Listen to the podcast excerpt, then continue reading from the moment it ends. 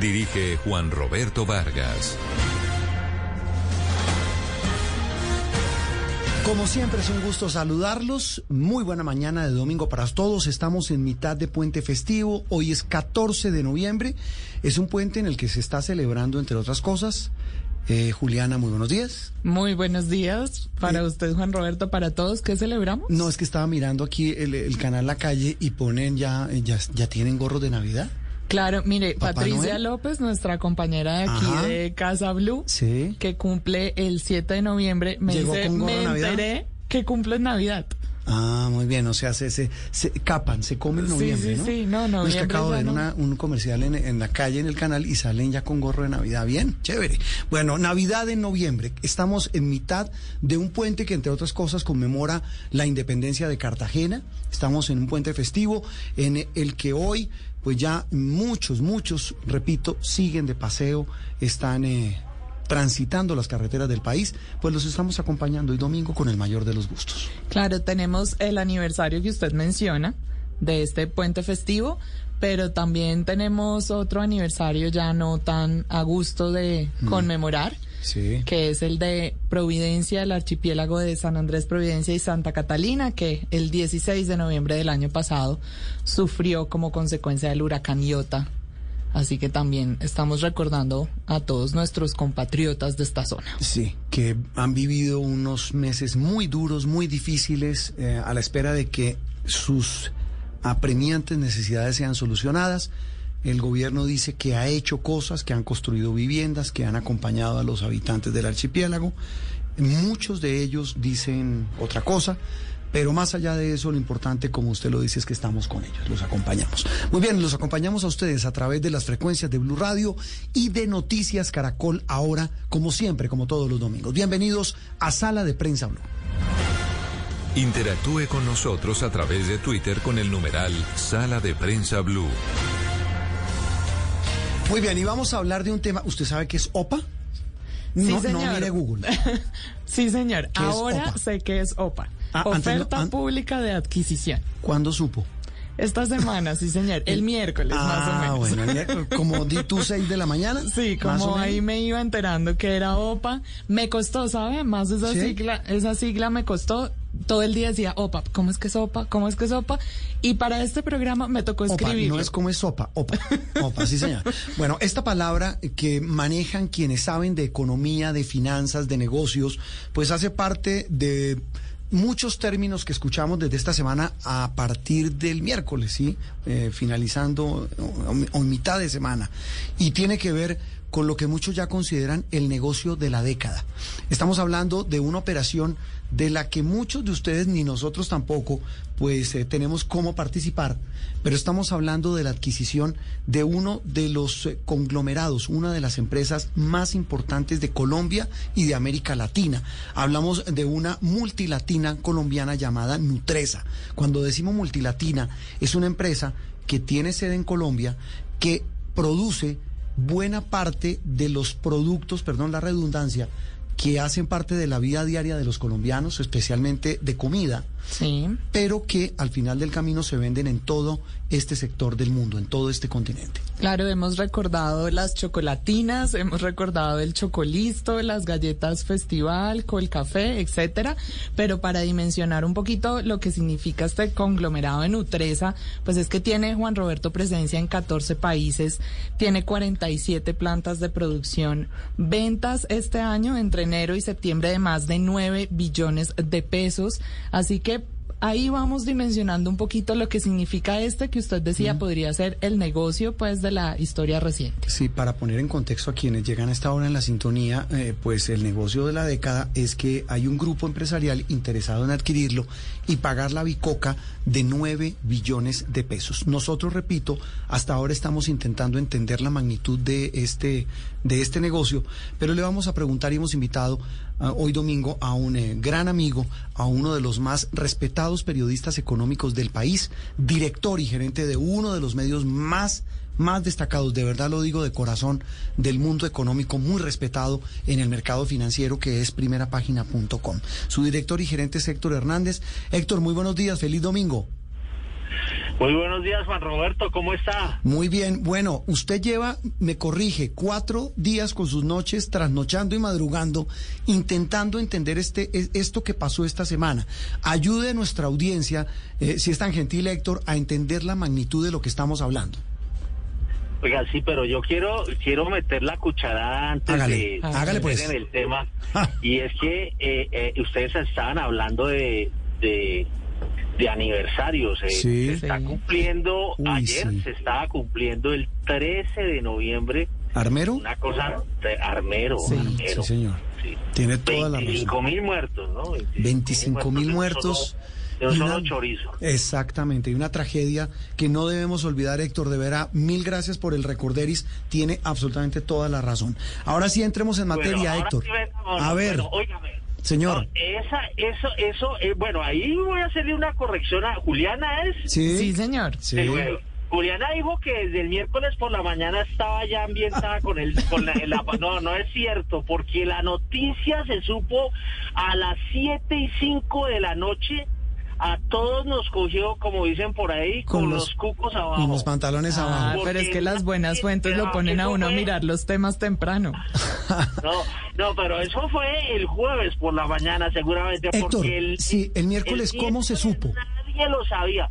No, eso fue un anuncio que hizo en información relevante eh, eh, es un anuncio además para que para que se totee de la risa y voy a contar la anécdota. A ver. Yo iba para un partido de fútbol de noche porque yo juego con el equipo de papás del colegio de mi hijo sí, y teníamos partido por allá en el norte y entonces cuando me empiezan a avisar que salió una información relevante que hablaba en chino porque era hablar de eh, eso, de la oferta pública de adquisición, que la estaban, pero no se sabía quién la estaba haciendo, si era la misma Nutresa o si no era la misma Nutresa, eh, quién era, quién estaba haciendo eso. Entonces, imagínese, uno en un trancón en la autopista, eh, qué impotencia. con esa noticia, con semejante cosa, yo dije, no, aquí lo que toca hacer es buscar, ¿sabe usted quién sabe lo que usted no sabe? Entonces claro. tocó bueno. sobre la marcha, ¿no?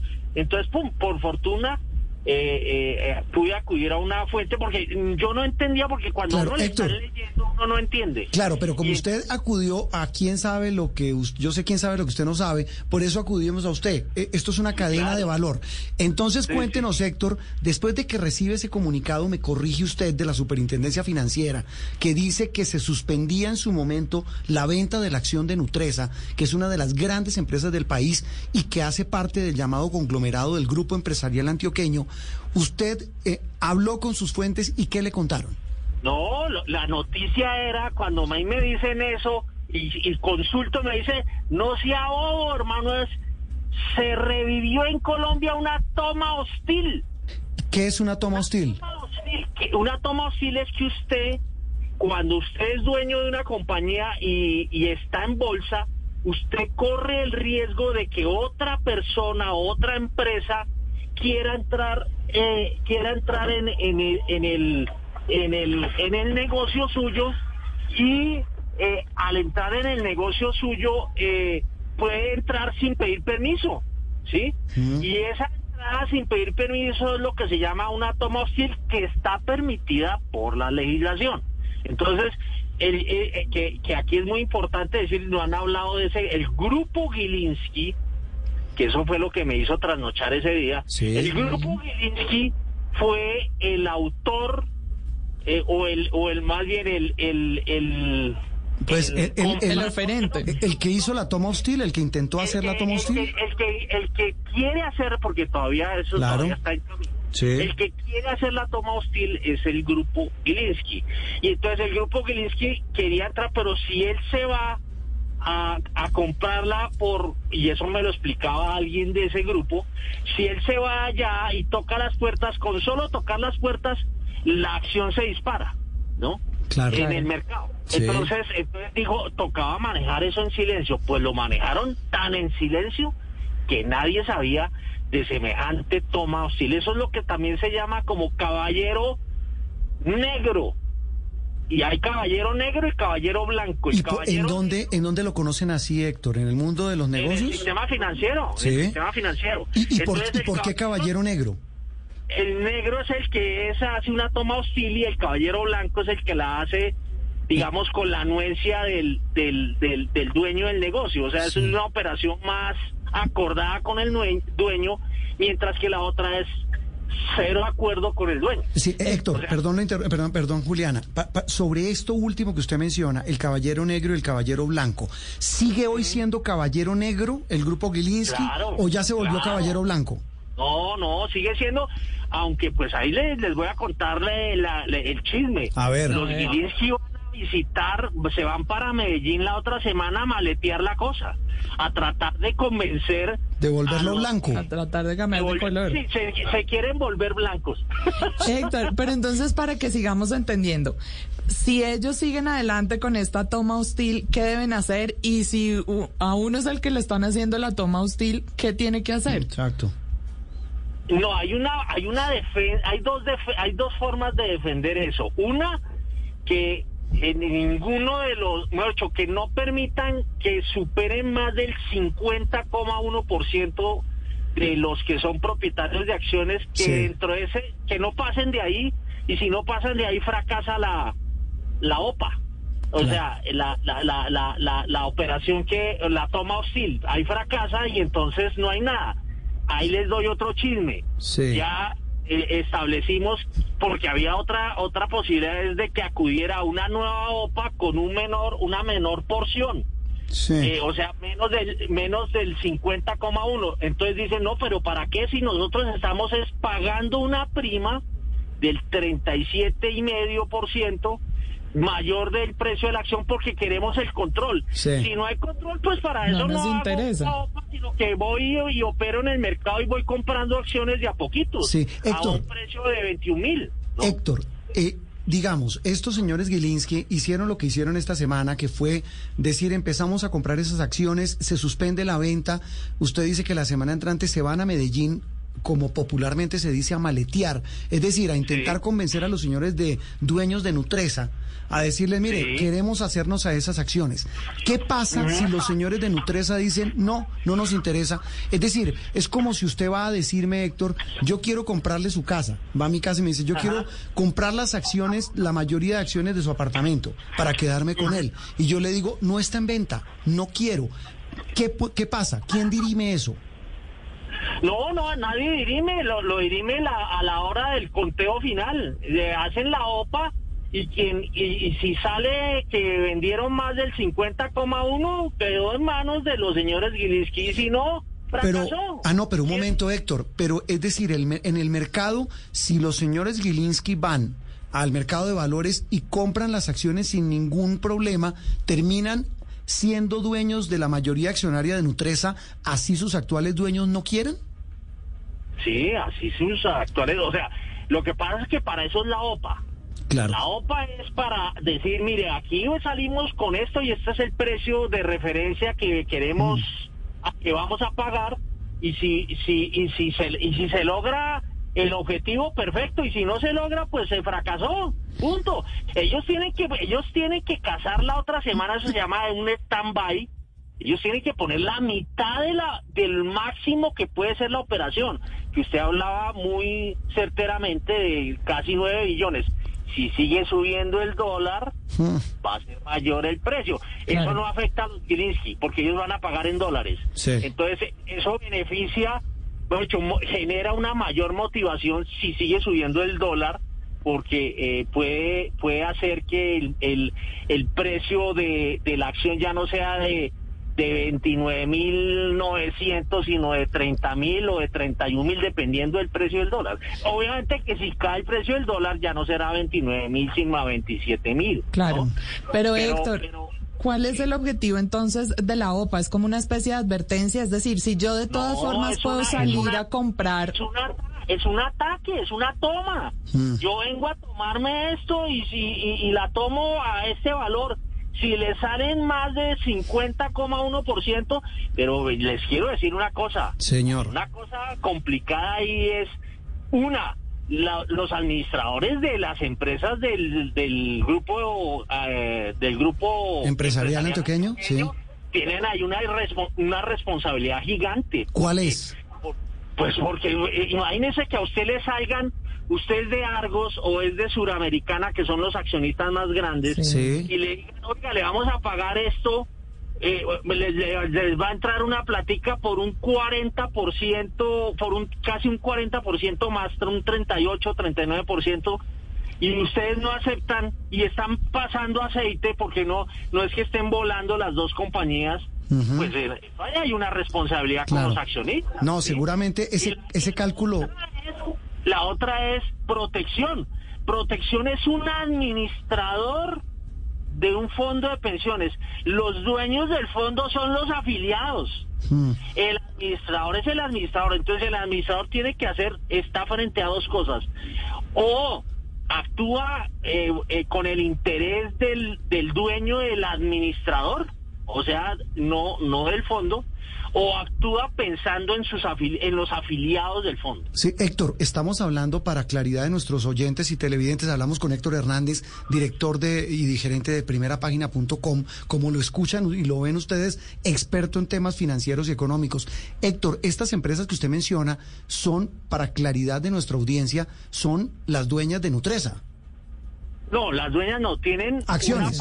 Claro, grande. participación accionaria. Héctor, 35% tiene Ok. eh, eh, eh, tiene Suramericana. Ah, bueno, y casi el, nada. eh, y, y tiene otro, no, no me acuerdo si es como el 8 o el 10, no me acuerdo, eh, Argos. Sí, ¿no? terminan siendo los dueños en buena medida. Héctor, eh, ¿qué hay detrás de esto, de esta movida? Y cuando le digo qué hay detrás, cuando le pregunto eso, es por qué un grupo como los señores Gilinski, que para muchos colombianos mm, su nombre no dice mucho, pero en el mundo empresarial son, usted me corrige, son dueños de bancos, bueno, ahora son los dueños de Semana, Medios de comunicación, eh, de medios de comunicación, pero ¿cuál es el objetivo de ellos al pretender quedarse con Nutresa?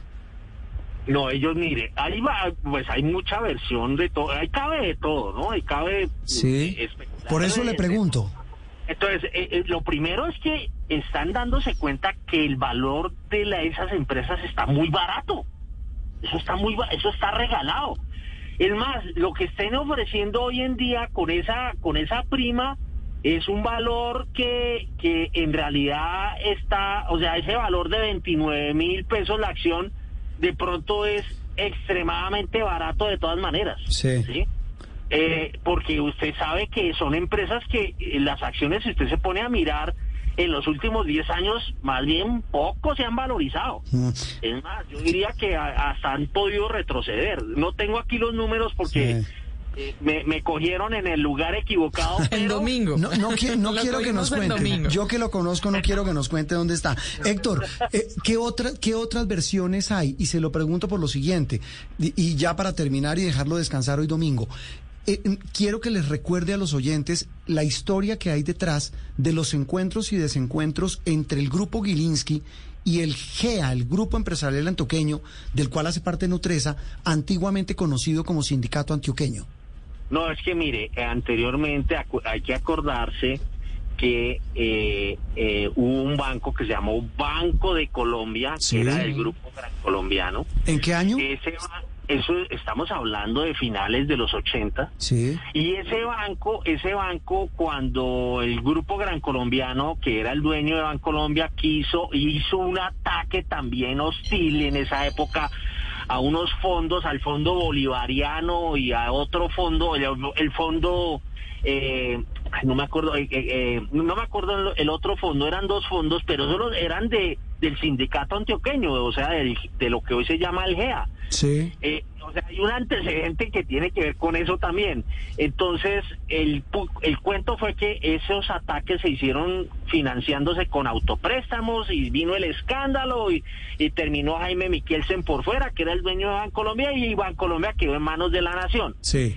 Posteriormente, Bancolombia eh, es vendida y eh, terminan terminan Bancolombia y el BIC, famoso el Banco Industrial, Industrial colombiano. Sí. ¿no? Es el negocio que hacen entre los Gilinski, que estaban con Bancolombia, y el BIC.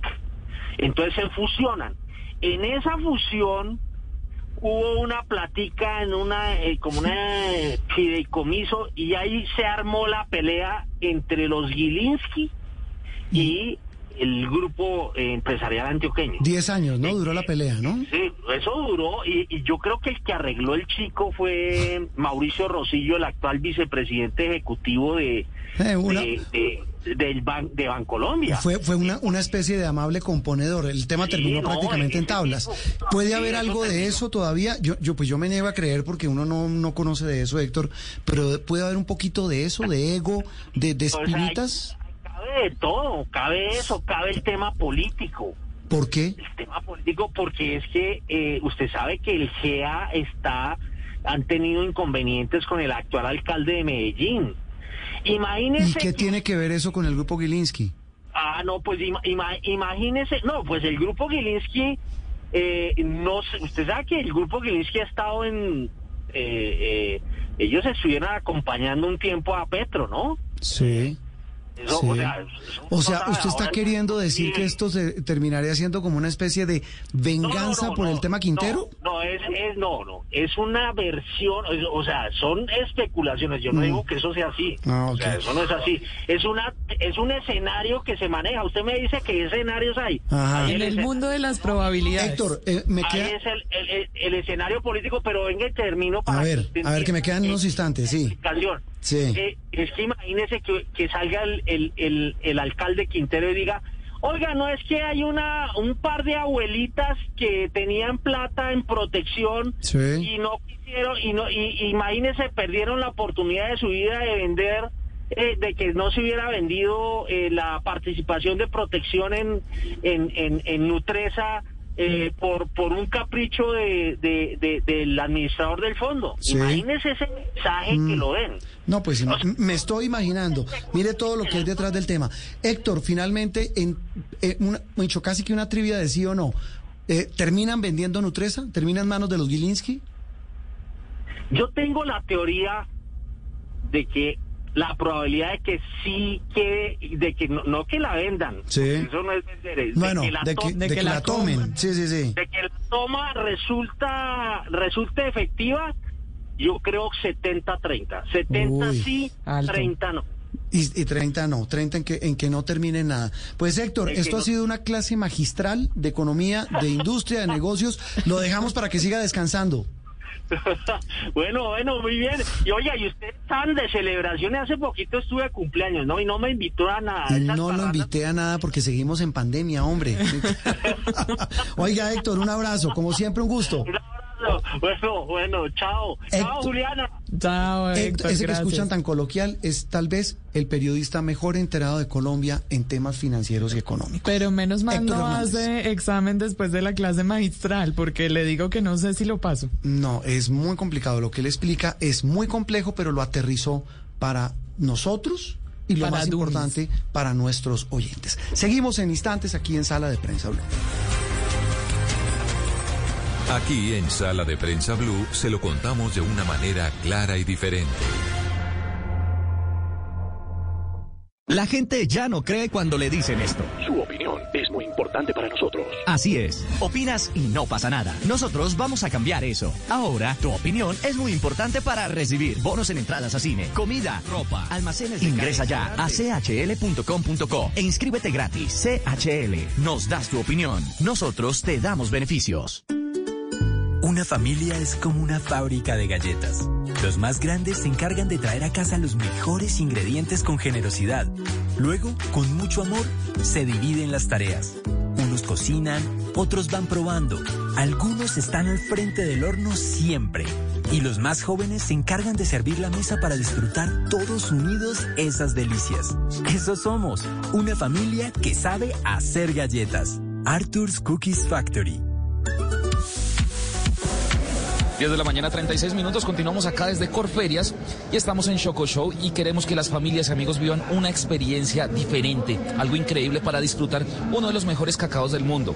Un reencuentro para que los amantes del chocolate vivan una experiencia llena de felicidad con diversas actividades y los productos más deliciosos que nos traen más de 100 expositores a nivel nacional, donde encontraremos productos de chocolatería como chocolates en barra y de masa, chocolates negros, blancos, dulces, amargos de sabores únicos, trufas, bombones y derivados del cacao como, nib, como nips, eh, cascarilla del cacao y aromáticas, con la presencia de entidades gubernamentales, eh, subsector cacotero, en representación de departamentos como Boyacá, Arauca, Santander, Antioquia, Bichada, Córdoba, Cauca, entre otros.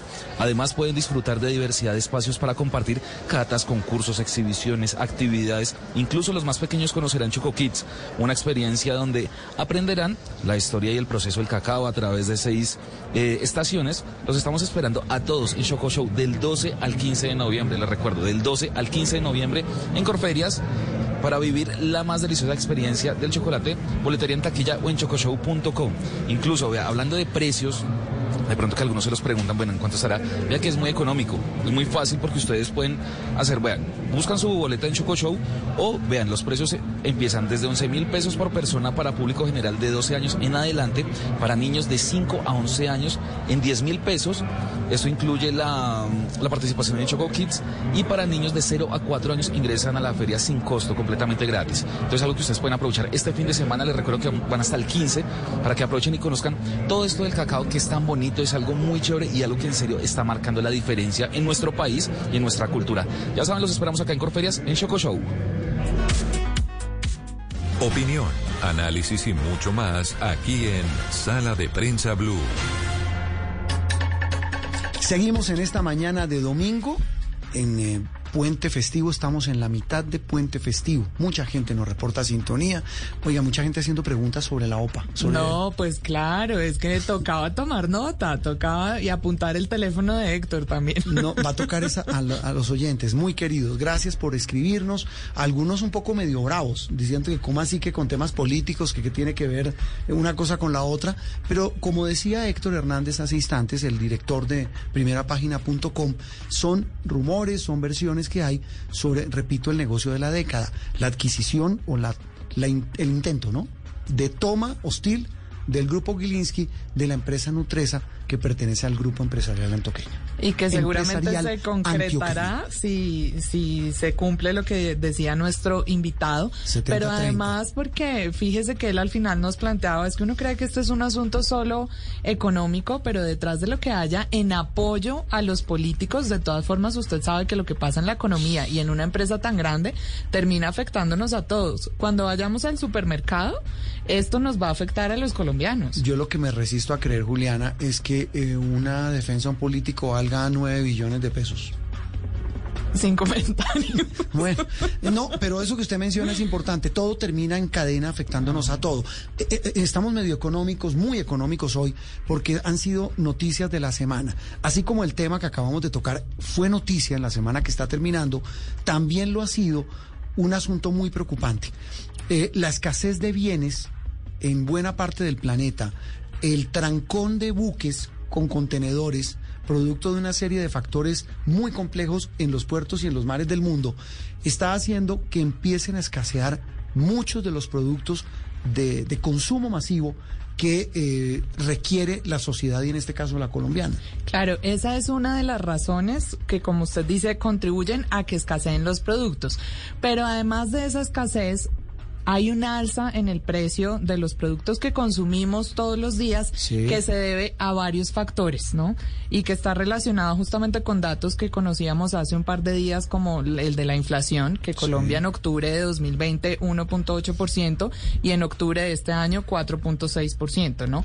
Entonces, todo eso también por el alza en los precios del dólar y no está pasando solo en Colombia, en realidad está pasando en el mundo entero. Estados Unidos tuvo su inflación más alta desde 1990 también en este corte de octubre de 2021.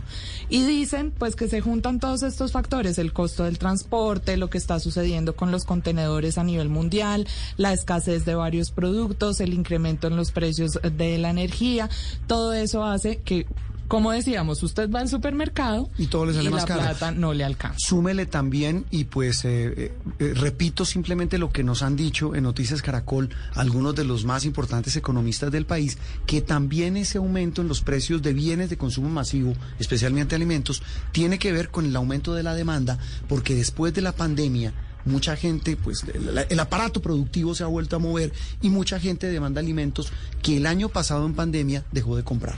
Claro, y que ahora hay más demanda y menos oferta por los factores que usted mencionó. En este programa, hoy en Sala de Prensa Blue, vamos a hablar eh, con los colegas, compañeros del servicio informativo de Blue Radio. Hoy estoy como enredado en la lengua, es que es informativo de Blue Radio, para que nos cuenten en su ciudad, en su región, qué panorama tienen sobre este, el del costo de los alimentos. Y empecemos, si le parece, por Cali. Ya está Lina Vera, que nos contaba además que productos como la papa, el lulo, la carne, los huevos son los que están más por las nubes. Vea lo que se encontró. Lina. Doña Lina. La canasta familiar en Cali sigue subiendo y es una de las más altas del país. El mayor incremento son los productos como el tomate, la papa, el huevo y la carne, productos que nunca faltan en las compras de los caleños. De hecho, Oscar Ruiz, comerciante de la Galería Alameda, afirma que esta situación está afectando su negocio porque pocos clientes están comprando. Más que todas las frutas son las que han subido mucho, incrementado de precio, Eh, como el lulo, eh, la, la uva nacional está por los cielos, esa no la compra nadie, no, no la tenemos ni siquiera acá porque no se puede comprar, está demasiado cara. Sara Moreno compra sus alimentos cada semana. Sin embargo, al momento de hacer sus compras, se sorprende por el alza de los precios. De comprar dos libras de papa, ahora solo compra una. Suben las cosas, pero el sueldo de, de la persona que labora en casa no, no lo aumenta, ¿cierto? Entonces, pues ya uno si llevaba, digamos, si llevaba más cantidad, tiene que llevar menos, ¿no? Para poder suplir y, y tratar de bandearse con lo que lleva uno. Es por esto que los jefes del hogar perciben que el precio de los alimentos no han bajado en la ciudad. Del paro para acá ha sido muy variable los precios. Antes se podía decir que estaban un mes los precios sostenidos, ahora no. Cada semana, cada 15 días están en un sub y baja. Mucho que nos afecte nos toca vivirlo porque ¿qué más se hace? Aquí nos suben a la brava y ya nos toca pagar. No hay nada más que hacer, no hay quien nos defienda. Ellos esperan que para el final del año los precios de los alimentos se puedan estabilizar. Sin embargo, temen que por las últimas manifestaciones esto no pasaría. Interactúe con nosotros a través de Twitter con el numeral Sala de Prensa Blue.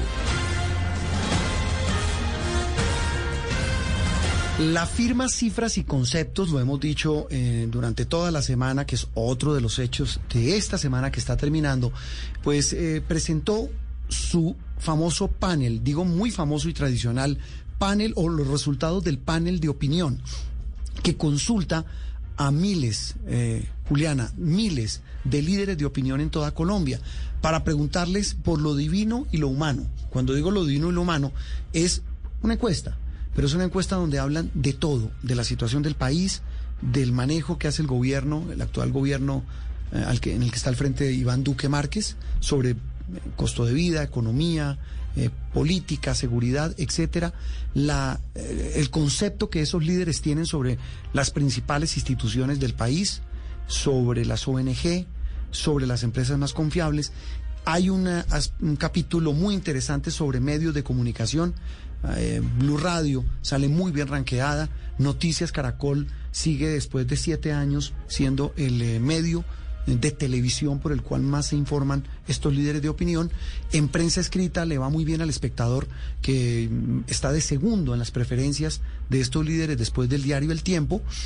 Y hay uno muy, muy interesante que es el de los columnistas. Claro, es que parte del encanto que tiene este panel de control que, como usted menciona, es que pregunta por cosas que tal vez en otras encuestas no se pregunta, porque estamos muy acostumbrados a que estas encuestas se centren en la parte económica del país y en la parte política. Sí. Pero acá nos vamos por otro lado, las organizaciones eh, de la sociedad civil, las empresas, etcétera, caricaturistas y columnistas. Entonces, acá son las columnas preferidas de los colombianos, pero además con la caracterización por regiones del país, ¿no? Eso es clave, porque es que eh, vincula, a- son 1.500 los líderes de opinión consultados por cifras y conceptos, muchos de ellos en las diferentes regiones de Colombia, y les preguntan en su región, en el diario de su región, qué columnista lee. Hoy por eso hemos eh, querido destacar a varios de ellos que además, haciendo moñona, son compañeros de Blue Radio y de Noticias Caracol.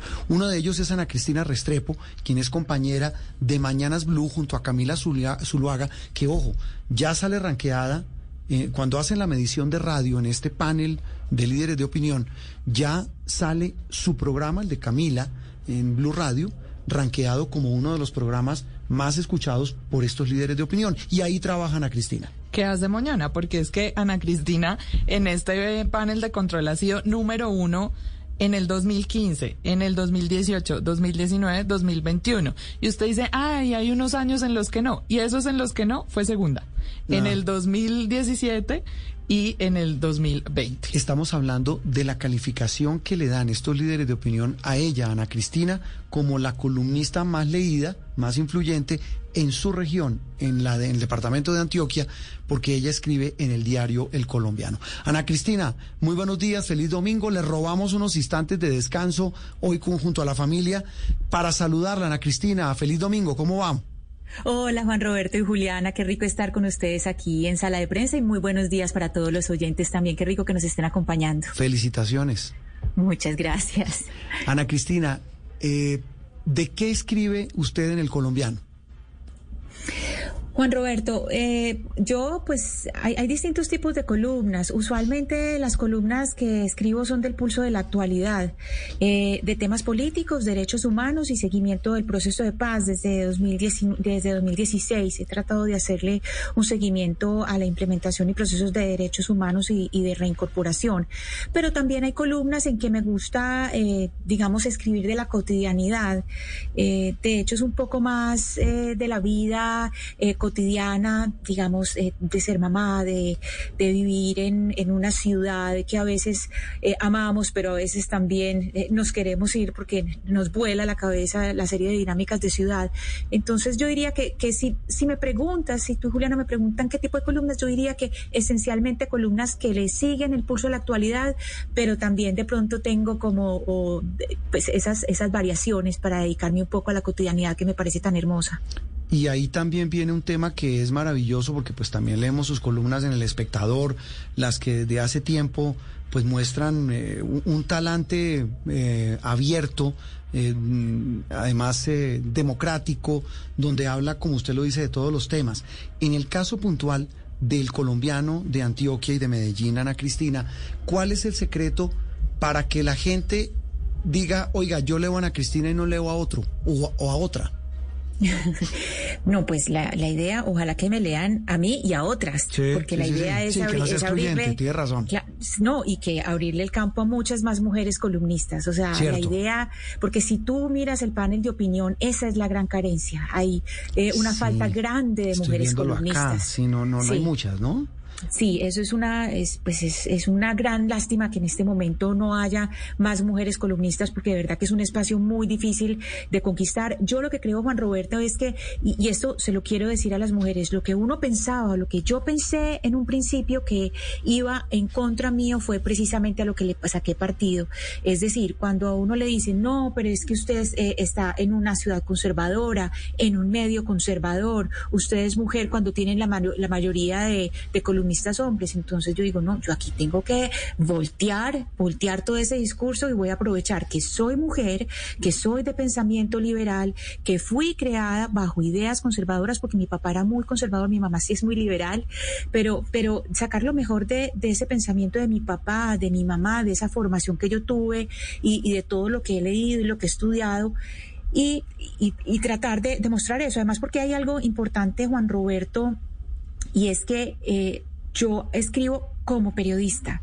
Es decir, yo escribo en mi calidad, a pesar de que yo soy, pues he sido profesora universitaria, yo no escribo como académica, yo escribo como periodista que hace reportería y que he trabajado muchos años en reportería. Yo fui casi 10 eh, años periodista del colombiano, eh, reportera. Entonces, digamos que hay eh, un sustrato muy fuerte en las columnas de hacer reportería y de hablar con la gente, que es lo que más me interesa. Entonces, creo que de alguna manera la gente también ve ahí reflejado, pues algo de lo que quisiera decir sí. Y pues es que el hablar con la gente y el tener ese contacto, eso de autoridad moral en términos periodísticos. Es que para allá iba yo, Ana Cristina, porque este formato de la columna de opinión, realmente de opinión es apenas un pedacito, porque lo que hay detrás de un formato como este, pues es también un trabajo de investigación, de lectura, de reportería, de hablar con la gente, etcétera. Es, es un formato un poquito difícil en esa medida, ¿no? No es solo escribir, sentarse a escribir lo que uno piensa y ya.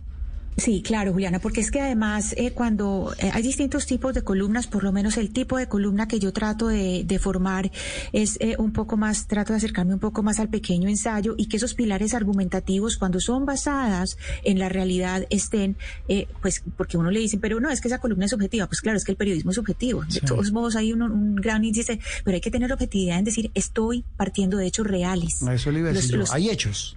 Exacto.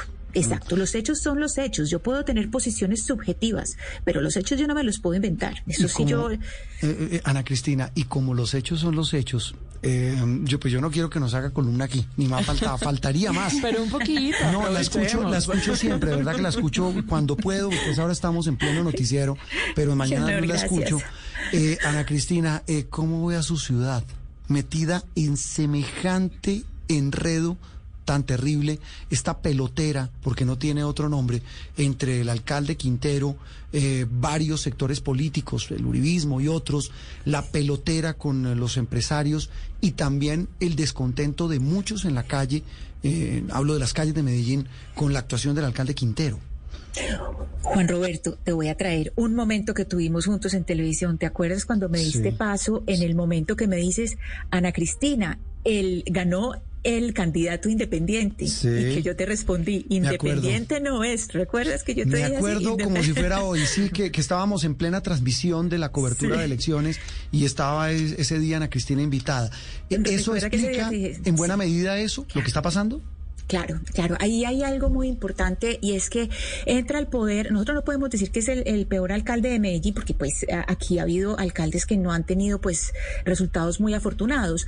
Pero el problema ahora es primero que subió con una, subió al poder con una promesa que era una mentira, que era independiente. Él tiene detrás toda la maquinaria de políticos tradicionales como Luis Pérez Gutiérrez y de César Gaviria. Eso por un lado. Y por otro lado, y que me parece a mí lo más grave, pues porque maquinaria política es lo que hay en las distintas regiones de Colombia lo que sí me parece muy grave, Juan Roberto y Juliana y oyentes, es que se pongan en ese plan de dividir más. Mm. Si no está conmigo, está contra mí. Entonces nosotros estamos viendo una ciudad profundamente fragmentada, tanto que critica el alcalde Daniel Quintero a Álvaro Uribe y él está haciendo exactamente lo mismo, que es polarizar polarizar la ciudad. Si usted no está conmigo, está contra mí. Y eso es profundamente dañino para una ciudad. Además, está desconociendo unas mecánicas de trabajo conjunto con la empresa privada que desde el siglo XIX, eso no es, eso no es nuevo, es eso desde, desde la sociedad de mejoras públicas, eh, desde el, principios del siglo XX ha sucedido esa, digamos, este trabajo conjunto de la empresa privada que no quiere decir un dominio, sino un trabajo conjunto con, con los entes eh, estatales y eso pues son una, una serie de lazos que se están cortando y eso le duele mucho a la ciudad. Yo creo que le está haciendo un daño muy grande. Se lo preguntamos, Ana Cristina, al alcalde, cuando estuvimos eh, en este especial de Noticias Caracol en un recorrido por diferentes regiones del país. Y pues bueno, él se defendió. Después en Twitter nos colocó por eh, sus preguntas los conoceréis. Eso fue lo que dijo a, colación de esas preguntas que le hicimos al alcalde Quintero. Pues Ana Cristina, eh, un gusto, de verdad felicitaciones más que merecido y tiene razón queremos ver más mujeres como columnistas y generando, ser generadoras de opinión como lo hace usted en Antioquia y en Colombia a través de su trabajo en El Espectador y en Blue Radio. Un abrazo.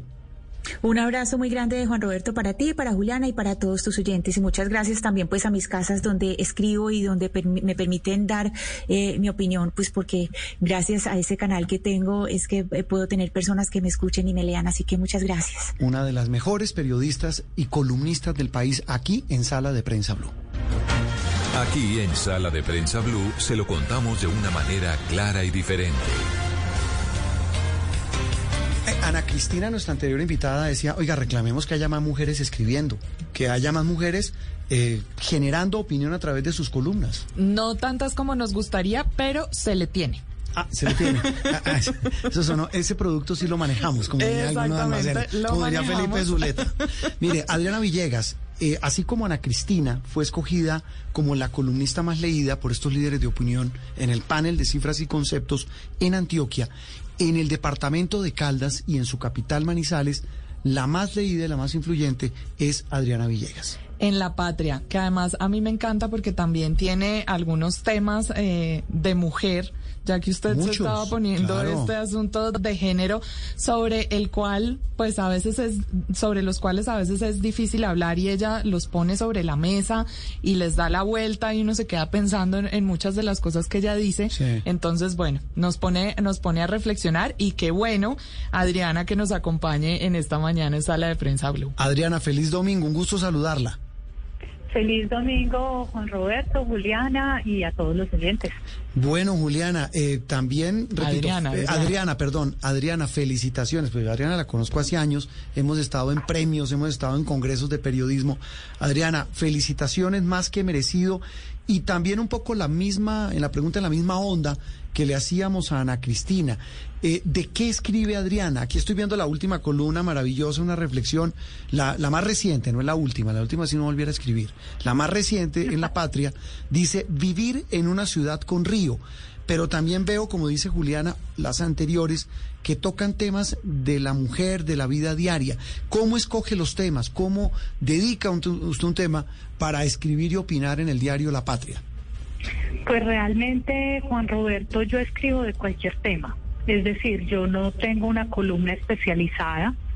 Eh, hay mujeres acá eh, que escriben en La Patria, pero la mayoría de las otras mujeres que escriben tienen unas columnas de nicho, bien sea económicas o pues psicóloga, entonces de temas de asesoría de familia, en fin.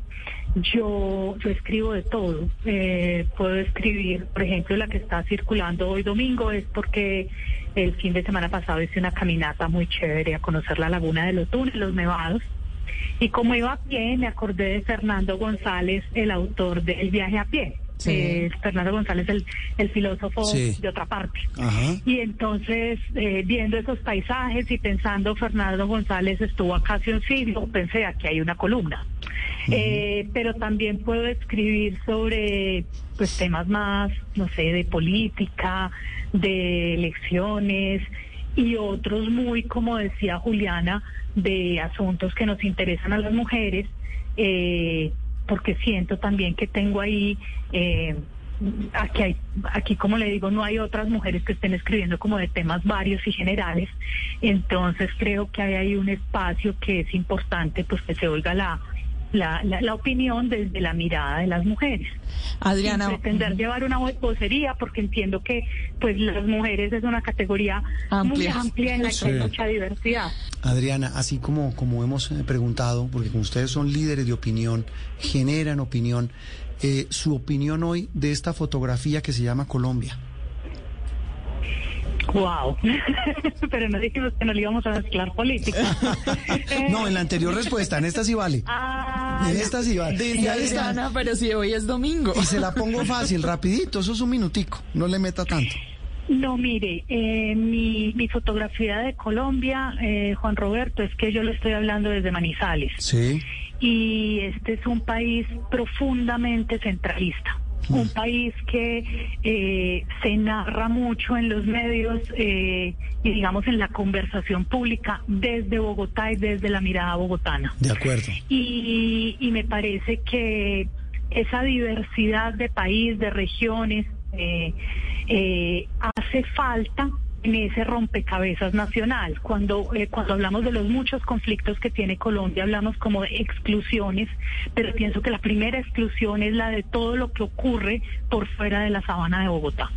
Eh, entonces creo que uno de los grandes, grandísimos retos que tiene el país es como, como, como ser una nación plural, colectiva, en la que lo que eh, la periferia, los territorios, como nos dicen allá, no seamos mirados como desde lo folclórico, lo pintoresco o lo corrupto sino como un igual igual que interlocuta y que tiene mm, academia, tiene investigación, tiene eh, pues como todo tipo de saberes que pueden dialogar con el resto del país. Mm, el país no se acaba en Bogotá, esa es una gran reflexión. Adriana, la dejamos descansar queríamos saludarla, felicitarla y reivindicar esa admiración profunda por eh, ese periodismo de calidad, por esas reflexiones tan chéveres, tan buenas que leemos todas las semanas en el diario La Patria de Manizales. Un abrazo.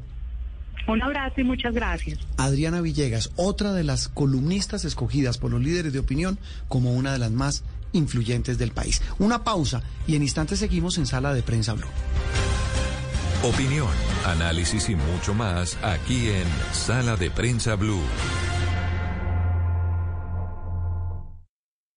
Estás escuchando Blue Radio. Ejercita tu cuerpo y tu mente. Hoy puedes transformar tu día en un día extraordinario. Banco Popular. Hoy se puede, siempre se puede. Llegó el momento de viajar con tu tarjeta de crédito Visa Connect Miles del Banco Popular. Conéctate con tu próximo destino acumulando millas de Copa Airlines con todas tus compras y disfrutando todos los beneficios que te brinda. Solicítala en bancopopular.com.co y comienza a viajar. En el Popular, hoy se puede, siempre se puede. Vigilado Superintendencia Financiera de Colombia. 11 de la mañana, dos minutos. Vamos llegando al final de esta transmisión acá desde Corferias. Y les quiero contar que hablar de Choco Show es hablar de felicidad. Por eso esta versión tiene como lema: Aquí tu felicidad es de chocolate. Los invitamos hoy y este fin de semana a disfrutar de actividades y experiencias como la ruta del cacao. Los visitantes podrán conocer el origen del cacao, la magia que lo transforma en chocolate. Exposición de escultura en esta actividad. Los artesanos chocolateros mostrando al público sus obras de arte de chocolate. La temática principal será la Navidad. Galería fotográfica, un espacio donde se expondrán fotografías en torno a la siembra, cosecha y producción del cacao en nuestro país. Muestra comercial, esa actividad mostrará la variedad de productos derivados del cacao, además de incentivar el consumo del chocolate. Sin duda, esta versión de Choco Show es el escenario bioseguro ideal para que los amantes del chocolate disfruten, en, disfruten en familia y además conozcan de primera mano la industria co eh, cocatera en chocolate de Colombia, considerada uno de los mejores del mundo. No olviden que ustedes pueden comprar sus entradas en las taquillas de Corferias o en chocoshow.com. Recuerden que la boleta tiene un valor de 11 mil pesos por persona persona para público general eh, de 12 años en adelante. Para niños de 5 a 11 años, 10 mil pesos. Eso incluye participación en Choco Kids. Para niños de 0 a 4 años ingresan completamente gratis, sin costo, acá a este espacio. Les recuerdo que esto va del 12 al 15 de noviembre en Corferias. Hay una actividad también muy chévere y muy importante y es que en, los distintos stands que tenemos acá en, en, Corferias, en el pabellón 6, se encuentran algunas personalidades también haciendo un poco del uso de este chocolate, mostrando recetas, mostrando de pronto esa forma de cómo eh, usted puede cocinar ese chocolate, no solamente consumirlo, sino cómo hacer cosas divertidas con el chocolate. Entonces, es una actividad muy especial que están haciendo este fin de semana acá nuestros amigos de Corferias con Choco Show. Entonces, tienen una invitación ustedes muy importante para que aprovechen, vengan y disfruten con su familia de este gran Choco Show que tenemos acá en Corferias.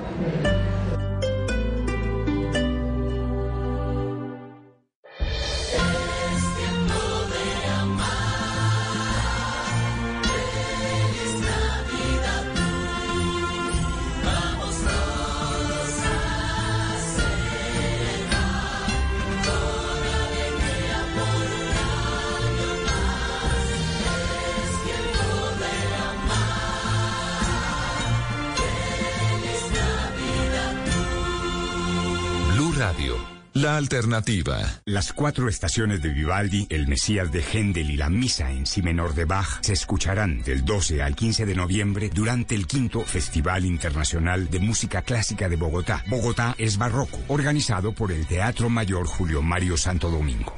Compre ya sus entradas a través de tu boleta o en taquillas del teatro. Código PULEP FSA 266.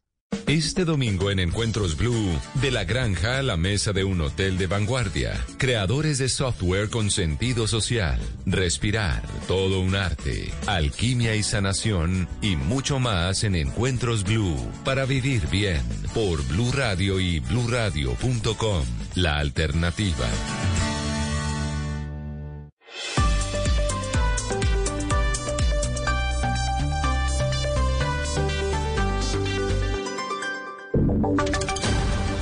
Y sonidos de Colombia y el mundo en Blue Radio y bluradio.com, porque la verdad es de todos. 11.5 actualizamos información. Un niño de 13 años murió en medio de un deslizamiento de tierra que ocurrió en las últimas horas en el barrio Giraldo del municipio de Calarcá, en el Quindío. Nelson Murillo. Tras un fuerte aguacero en el barrio Giraldo de Calarcá, un deslizamiento afectó varias viviendas, entre ellas en la que se encontraba Kevin Alexander Patiño Pinilla, de apenas 13 años de edad. Sobre la tragedia y las emergencias en la segunda ciudad del Quindío se refirió Luis Balcero, alcalde de Calarcá. En un deslizamiento sobre una vivienda fallece un joven de 13 años. Es una noticia muy lamentable para, no, para el pueblo calarqueño y para nosotros, obviamente. Eh, igual estuvimos visitando algunos sectores, el sector de, del barrio González, que también tiene una problemática bastante delicada y hay otros eh, sectores del municipio de Calarga con una problemática bastante difícil. Asimismo, pues eh, el sector rural, la mayoría de las vías rurales de, de nuestro municipio se han visto seriamente afectadas, lo que dificulta un poco la labor, obviamente, de la administración municipal para poder cubrir a tiempo todos estos sitios donde se ha venido presentando esta situación. En menos de 15 días, este es el segundo menor de edad que fallece por un deslizamiento generado por las lluvias en el Quindío. Gracias, Nelson. 11 de la mañana, 7 minutos. Acaba de entregar el Ministerio de Salud el último reporte con respecto a la vacunación en Colombia. 401.725 aplicadas solamente el viernes 12 de noviembre y ya se han vacunado más de un, millón de niños que están entre los 3 y los 11 años de edad. La Corte llamó a indagatoria a la representante de la Cámara por la Guajira del Partido Conservador, María Cristina Soto, por eh, cuáles razones, Mateo. Sí, Eduardo, la Corte Suprema vinculó formalmente a la representante a la Cámara del Partido Conservador, María Cristina Soto de Gómez, en una investigación por los delitos de corrupción al sufragante, concierto para delinquir, falsedad en documento público y privado y fraude procesal. Lo anterior por su presunta participación en un caso de corrupción electoral que se habría gestado para que Soto llegara al Congreso. Según la investigación de la Sala de Instrucción de la Corte Suprema, desde la campaña de la representante, presuntamente se habría reclutado personas para comprar votos en el municipio de Maicao. Estas personas que eran reclutadas habrían cumplido dos labores. La primera, repartir dinero a ciudadanos del municipio para que votaran por la representante, pero también se habrían organizado en los centros de votación para controlar que efectivamente estas personas estuvieran votando por la representante Soto. Fue capturado el presunto responsable del homicidio de un comerciante de 66 años y de su hijo de 31, en hechos que ocurrieron el 30 de septiembre en el barrio obrero de Cali. Cardona. Eduardo, el crimen de Gil Arias de 66 años y su hijo Raúl Arias de 31 quedó registrado en cámaras de seguridad del sector y mostraron el momento en que el atacante llegó tapando el arma de fuego. Segundos después la desenfundó y disparó contra ellos. El general Juan Carlos León es el comandante de la Policía Metropolitana fue capturado en el barrio Las Orquídeas como una 14 de Cali. A este sujeto se le están tipificando los delitos de homicidio agravado en concurso homogéneo por porte ilegal de armas y que se va a pagar una recompensa de 10 millones de pesos a esta persona que nos informó dónde se encontraba este sujeto. En el momento de su captura le hallaron 360 dosis de estupefacientes, las cuales pretendía distribuir en las calles del sector donde fue capturado. Hay refuerzo militar esta mañana en la cárcel de Guayaquil, en Ecuador, después del último motín que dejó 68 muertos. Dana Vargas. Eduardo, según las autoridades ecuatorianas, los enfrentamientos presentados en la noche del viernes y la madrugada de ayer dejaron finalmente un total de 68 presos muertos y 28 heridos. Es por esto que el gobierno declaró un estado de emergencia por 60 días y se tomó la decisión de reforzar el número de policías y soldados alrededor de la cárcel. Sin embargo, es importante decir que los soldados no podrán ingresar a las cárceles luego de que, por orden del presidente conservador Guillermo Lazo, la Corte Constitucional limitara el estado de excepción para restablecer el orden de las prisiones del país. Y en deportes hablamos del brasileño Dani Alves, ya está en España para vincularse al Barcelona. Juan Camilo. Eduardo, el histórico lateral de la selección de Brasil y del Barcelona, es una de las grandes sorpresas del mercado europeo de final de año.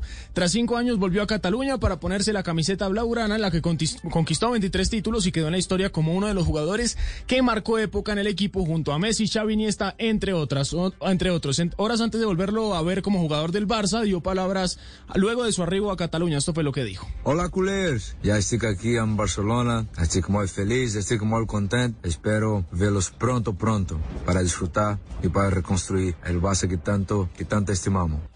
Dani Alves, de 38 años, empezará a entrenarse la próxima semana y estará bajo las órdenes precisamente de Xavi, el nuevo entrenador culé, pero no podrá jugar hasta enero. El club próximamente informará los detalles de su presentación. 11-10 minutos, ampliación de estas noticias en blueradio.com. Seguimos con sala de prensa.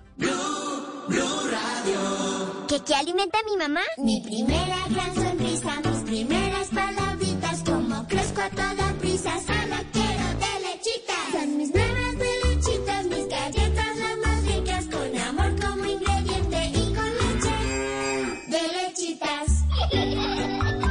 primeras galletas de tus hijos tienen que ser de lechitas, porque verlos felices te alimenta.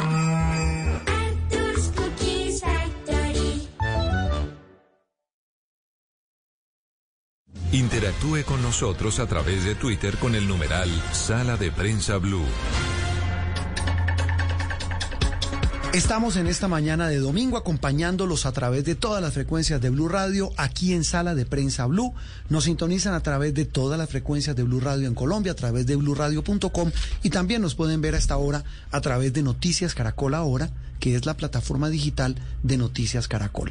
Hoy hemos estado muy económicos, Juliana y compañía. Sí, sí, Es que nos ha tocado el bolsillo. Esta semana sigo de eso. Y otra de las noticias eh, la produjo Analdex, que es la Asociación Nacional de Exportadores, que dio un dato preocupante. Lo vimos a, a su presidente en Noticias Caracol y pues él nos va a corregir si lo que dijo fue así lo entendimos mal. Pues yo quedé preocupado. Dijo, esta, esta puede ser una Navidad con pocos regalos. Sí, señor. Porque Poco. estamos hablando de que hay una serie de factores que nos llevan a, pensar en que muchos productos no van a llegar en diciembre. Sí, ah, tenemos una crisis con los contenedores que ya nuestro invitado nos va a explicar de dónde proviene, pero para que nos hagamos una idea, pues lo que ha sucedido es que, por ejemplo, los fletes desde China hacia nuestra región han aumentado más de 400%. Los costos allí están muy altos, pero además hay filas de barcos en muchos puertos en regiones del mundo. Entonces, la operación, por ejemplo, de un barco que se podía tardar alrededor de unos 40 días, hoy está más o menos en unos 75. Y bueno, así tenemos datos por montones que ya más bien que sea nuestro invitado el que nos los cuente, pero más allá de eso, el que nos los explique. Javier Díaz es el presidente de la Asociación Nacional de Comercio Exterior Analdex. Doctor Javier, un gusto saludarlo hoy domingo en Sala de Prensa Blue. Roberto, muy buenos días para usted y para la mesa de trabajo y para todos los oyentes. Muchas gracias, doctor Javier. Le robamos unos instantes de descanso hoy para que nos cuente, eh, eh, ¿va a haber una Navidad con pocos regalos, con escasez de productos? Pues déjeme, déjeme, yo le cuento cuál es la coyuntura que estamos viviendo y ustedes sacan las conclusiones. Mire, Cuando la economía china se cierra, los contenedores que habían salido con carga hacia Europa, a Estados Unidos, América, no regresan porque la economía, las fronteras están cerradas. Cuando China se abre y la demanda nuevamente está activa, no hay contenedores vacíos. Los contenedores se quedaron atrapados en los lugares de destino y no regresaron vacíos. Entonces no hay contenedores, entonces eh, usted se quiere montar en el contenedor disponible, pague más. Y ahí empezó ese crecimiento de los fletes. Pero fuera de eso, las medidas sanitarias en los puertos llevaron a que los puertos operaran en forma mucho más lenta. Y entonces descargar los barcos, hacer toda la operación, tomó mucho más tiempo. Por eso encontramos puertos con 100 barcos haciendo cola para descargar. Y resulta que en Europa y particularmente en Estados Unidos no hay conductores de camiones. Entonces no hay camiones suficientes para sacar de los puertos los contenedores. Los buques no pueden descargar porque el puerto está lleno, no hay camiones. Estados Unidos necesita 80 mil conductores de camiones. Con la, las normas migratorias, pues no hay conductores. Los norteamericanos ya no quieren desempeñar ese trabajo, quieren más bien recibir su cheque de subsidio. Entonces, todo eso se va acumulando.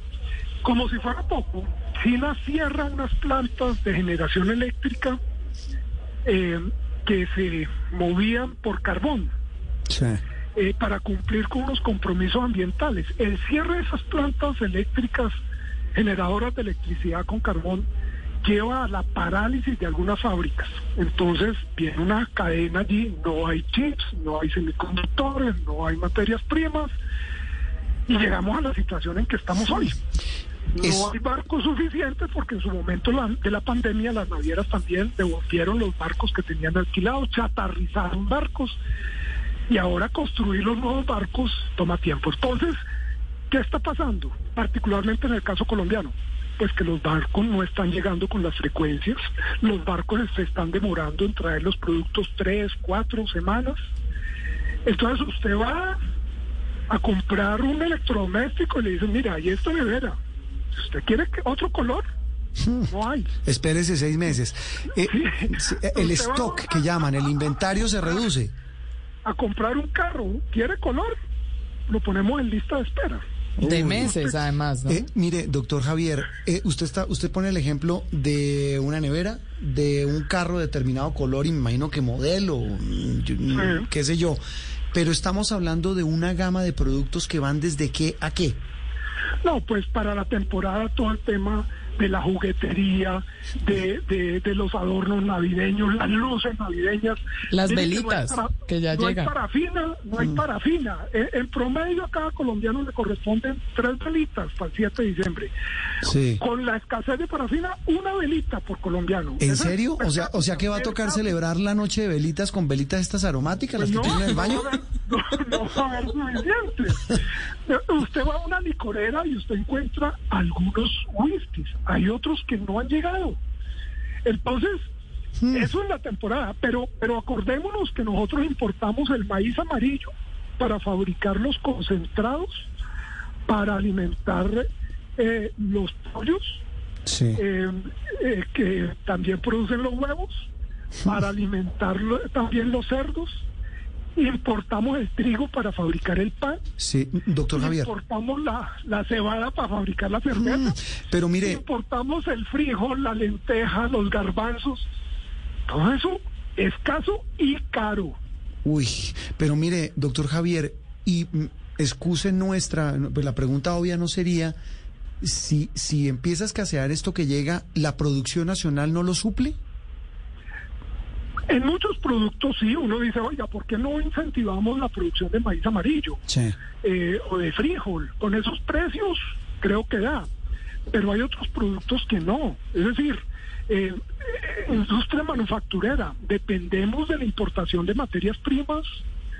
El tema de las velitas, necesitamos la mm. parafina. Si no hay parafina, necesitamos importarla. No hay importación de parafina, no hay disponible. Pues no se pueden producir las velas. En Estados Unidos hay fábricas de automóviles paradas porque no tienen los chips. Acordémonos que los carros hoy son más electrónicos que mecánicos. Sí. Si usted no tiene semiconductores, pues no puede fabricar los carros. Y aquí dependemos de materias primas, de partes y piezas, de insumos que vienen del Asia. Miren, China ya es el primer país proveedor de Colombia, desplazó incluso a los Estados Unidos. Imagínese. Doctor Díaz, pero ¿cuál es la proyección de esta crisis? ¿Esto se ve alguna solución pronto? ¿Nos va a tocar hacer qué? ¿O esperar cuánto? Eh, eh, los expertos dicen que esto se empieza a solucionar hacia mediados del año entrante. Mm. Pero yo, yo pienso que se empieza a solucionar para Europa y para Estados Unidos, que son la prioridad. Nosotros en América Latina somos el 4% del negocio naviero. Es decir, para los navieros nosotros no somos la prioridad. Y mientras tanto, doctor Díaz, ¿qué hacemos? ¿Cómo pues- contrarrestamos la situación? Toca con tiempo, porque, porque, mm. porque esto se resuelve con más barcos, con más pues, contenedores. En el entretanto, ¿qué puede hacer uno? Tratar de bajar costos. Yo, yo, estamos trabajando en una propuesta que vamos a presentar esta semana a nivel del Comité Empresarial Andino em, a los gobiernos en la comunidad andina para quitar de la base grabable de la liquidación de, de derechos de importación el tema seguro y fletes. Sí. Porque cuando usted importa un bien, la base grabable es el valor FAB del producto, es decir, el producto puesto en puerto, usted le adiciona em, seguro y fletes y sobre esa base, valor del producto más seguro y fletes, usted liquida los aranceles. Ah. Le adiciona ese valor los aranceles y sobre esa base liquida el IVA. No es lo mismo liquidar una importación cuando el transporte valía 2.500 dólares a hoy que vale 22 mil dólares. Mm, es decir, hay que ajustar, hay que ajustar, ajustar las cuentas. Sí, tratemos de bajarle a los costos. No aprovechemos la circunstancia para incrementar aún más los precios de los Mm. productos. Eh, oiga, Entonces, doctor, la propuesta va en ese sentido, bajemos costos, bajemos costos. Una cosa rapidita, doctor Javier, antes de despedirlo. Esta escasez, y usted dice, hay que prepararse ante la pregunta de Juliana eh, con paciencia, esperando, pero esto puede incrementar los costos de muchos productos, más allá de la escasez. Lo estamos viendo. Claro. Estamos viendo cómo la inflación en Estados Unidos ya va en 6.2. Nosotros mismos, nuestra, nuestro Banco de la República tenía como meta de inflación 3% anual. Vamos para 5 este año. Por eso el banco empieza a subir tasas de interés para que la demanda baje. Si se lo traduzco en algo que está preguntando la gente, la gente pregunta de todo. Eh, mm, por ejemplo, zapa- zapatos pueden escasear. Aquí hay muy buenas fábricas de zapatos, pero puede haber escasez, ¿no? Por los materiales. Y, y, y sobre todo zapato deportivo, ¿no? Que A los tenis. importado. Mm. Bueno, lo otro, le hago la lista. Eh, celulares. También para Navidad. Todos los componentes electrónicos están, no hay chips. mm, televisores. Mire, mire un Sí, tema a ver, que es la ropa. El, eh, hubo una mala cosecha. iba este para año allá. Ropa. En China. Mm. En China hubo mala cosecha y el precio del algodón a nivel internacional está 50% más alto que el año pasado. Mm, Eso impacta toda la cadena. sí. El hilo, la tela, la confección. Mejor dicho, puedo traducirlo así, eh, va- ¿se van a poner más de moda los sastres? ¿Que arreglen lo que tenemos en el closet? o le, le amplíe o le, o le reduzca el pantalón. O le arregle, sí.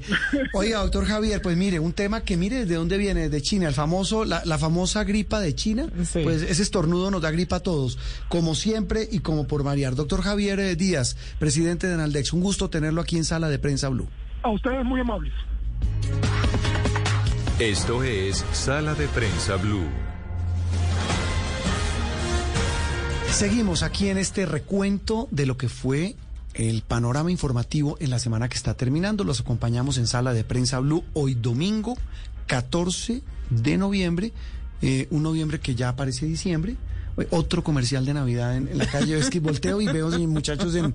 eh, Sale Otto también contra, con el con vaina de Navidad, parece Papá Noel. Nos va a tocar ponerles a nuestros televidentes de Noticias Caracol ahora una mascarita para que ellos también vean el comercial Sí, y como- se pongan en No, pero diciembre. oiga, qué trampa la mía decir, ay, venga, yo me voy a la calle y dejan de ver, dejan de ver sala de prensa en, en Noticias Caracol ahora. Pero se puede ver las dos cosas al tiempo. Bueno, Navidad en noviembre, seguimos hablando de las noticias de la semana. La otra, sin duda, el fallo que tomó, la decisión que tomó la Corte Constitucional de resolver una tutela que había presentado la defensa del expresidente Álvaro Uribe Vélez. Un tema muy complejo, pero que además de complejo, por supuesto, pues genera muchísima polémica como todo lo que rodea eh, a este caso del expresidente Álvaro Uribe. Rocío Franco es nuestra querida y entrañable compañera de Noticias Caracol.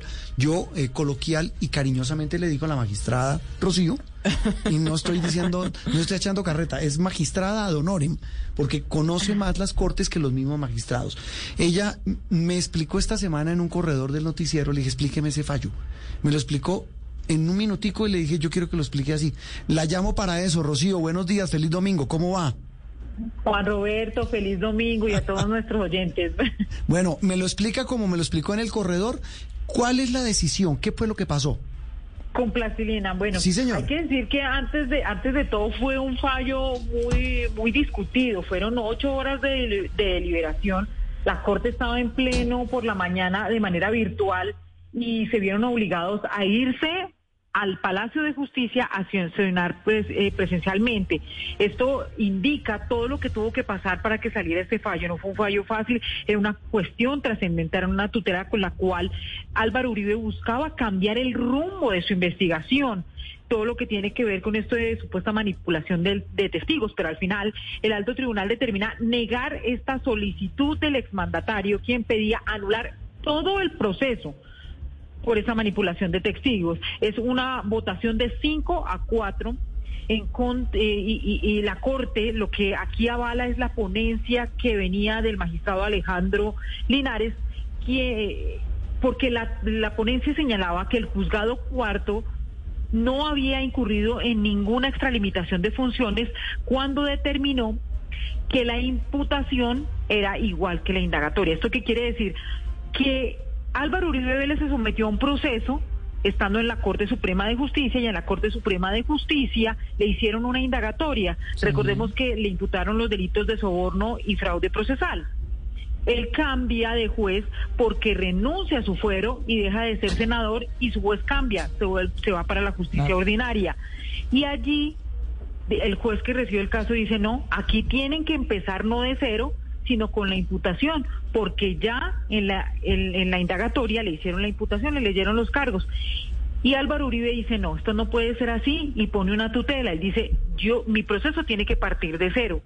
¿Cuál era la implicación de partir de cero? Que él no se tenía que ver obligado a someterse, o por lo menos la fiscalía no podía someter el caso a un juez, sino que simplemente podía ella sola tomar una determinación con las pruebas que tiene. Entonces todo esto se volvió un conflicto jurídico que la Corte determinó y al final de cuentas, para que la gente entienda, es no se puede borrar de tajo cuando usted cambia de juez todo lo que se ha actuado con anterioridad. Rocío, pero entonces ahora que ya no empezamos de cero, sino que ya se validó esta, Basado en esta decisión. Exacto, esta decisión, ¿qué sigue? Lo que sigue es que el proceso debe continuar en el estado que está. No se tiene que devolver. La Corte con la negativa de esta tutela lo que dice es que el proceso debe seguir su partido, su, tráfico normal. En este momento debe resolver el juez de instancia la solicitud de la Fiscalía sobre la preclusión que ha formulado. Si hubiera sido al contrario, todo se anula y todo hubiera partido desde la Fiscalía. Ahora no Ahora todo sigue su curso normal. En, los juzgados no se puede perder nada de lo actuado anteriormente, nada de lo que hizo la Corte. Eso debe ser valorado por este y por cualquier otro juez. Eh, Rocío, algunos de los magistrados que salvaron su voto, es decir, que no estuvieron de acuerdo con la decisión mayoritaria, la de negar la tutela al expresidente, pues hicieron eh, pronunciamientos muy duros. Incluso hablaron de motivaciones políticas más que jurídicas. ¿Por qué lo hicieron? ¿Cómo uno explica eso? Porque para unos definitivamente no se podía igualar la indagatoria que prestó Álvaro Uribe Vélez en la Corte Suprema de Justicia a la imputación de cargos que, que tiene que ver con el, nuevo sistema penal acusatorio. Que hay una cuestión política porque un, las dos difieren tanto. La indagatoria dicen que simplemente es un derecho que le asiste a la persona y es diferente a la imputación porque la imputación es cuando la fiscalía le dice, oiga, usted está procesado por estos delitos. Entonces ellos aseguran que no era posible equipararlo, pero hay una cosa, Juan Roberto, que en beneficio de la Corte Constitucional ya se había expedido un fallo en estos mismos términos, pero en otro caso, en el de Richard Aguilar, ah. en el del gobernador eh, de... De Santander. De Santander, sí, señor, donde la Corte ya le había dicho, a Richard Aguilar, usted no se puede cambiar, usted no puede anular el proceso porque en verdad todo lo que hizo la Corte con anterioridad tiene validez. Imputación sí puede equivaler a indagatoria. Entonces, de esta manera eh, se zanja un poco, pero sí, eh, lo que habíamos hablado alguna vez, la Corte Constitucional siempre buscó emitir un fallo eh, unánime, donde todos votaran al mismo tiempo, pero fueron tantas y tan severas las divisiones y tan acérrimo eh, las posiciones de los magistrados que se apartaron que fue imposible hablar de tema. Rocío, pero el protagonista en este caso de esta decisión es Álvaro Uribe Vélez, pero esta decisión puede afectar entonces otros procesos, otros casos. Aparte del de Richard Aguilar que usted menciona. Sí, el de Edwin Ballesteros, que está vinculado por los mismos hechos con Richard Aguilar, quien también renunció buscando la fiscalía. Ellos, muchos congresistas creen que en la fiscalía les va a ir mejor, pero pues eh, puede que sí, puede que no. En el caso de Richard Aguilar, él hace poco volvió porque él renuncia siendo senador. Entonces se va a la fiscalía a responder como gobernador, que fueron los hechos por los cuales está vinculado por actos de corrupción en contratación, pero como lo juzga la corte, pues vuelve allí. Sin en el caso de Sí, eh, Rocío, sin meterle ningún sesgo, se lo juro, y usted me conoce, pero metiéndole periodismo a esta, a esta explicación jurídica que usted nos hace, yo puedo titular la decisión de la Corte Constitucional esta semana sobre el caso Álvaro Uribe, sobre la tutela del expresidente Uribe, es un tate quieto a todos los que quieren que al cambiarse, al renunciar a su, a su fuero y se van a la Fiscalía o Justicia Ordinaria, ¿no pueden pretender que lo que haya hecho la Corte se borre de un tajo? Es tal cual. Y no solamente en este proceso, sino la Corte dijo, quien vaya a cambiar de sistema procesal penal, cualquier persona, en cualquier escenario, le va a pasar lo mismo. No puede borrarse lo actuado con anterioridad porque eso presume de legalidad. Mm. No se puede borrar, se tiene que tener en cuenta. Incluso es viable cuando se equiparan, digamos, cuando se busca homologar que puede parecerse a lo que está en ese momento eh, en actuación. Mm, lo que hizo la juez cuarta decir, bueno, me parece que la indagatoria es la puedo equiparar a todo lo que tiene que ver con la imputación de cargos, que fue lo que pasó, que no le gustó a Uribe, pero mucha gente se quiere cambiar buscando obviar o pasar por alto esa etapa y buscando una nueva oportunidad. Mm. Pero la nueva oportunidad tiene que ser con en el estado del proceso donde se encuentra. Teniendo de ahí en, adelante, sí. señor, teniendo en cuenta todo, no se puede, no se pueden obviar las pruebas. Eso es ya una jurisprudencia emitida. Las pruebas permanecen, las actuaciones permanecen. Como dirían en los tribunales que usted cubre, Rocío, suficiente ilustración. Rocío, nuestra magistrada aquí en Noticias Caracol y Blue Radio. Un abrazo. Muchas gracias, feliz domingo para todos. Rocío Franco, periodista de Noticias Caracol, explicando los alcances del fallo que tomó esta semana, la decisión que tomó la Corte Constitucional esta semana sobre una tutela presentada por el expresidente Álvaro Uribe Vélez. En instantes seguimos con mucho más aquí en Sala de Prensa. Opinión, análisis y mucho más aquí en Sala de Prensa Blue.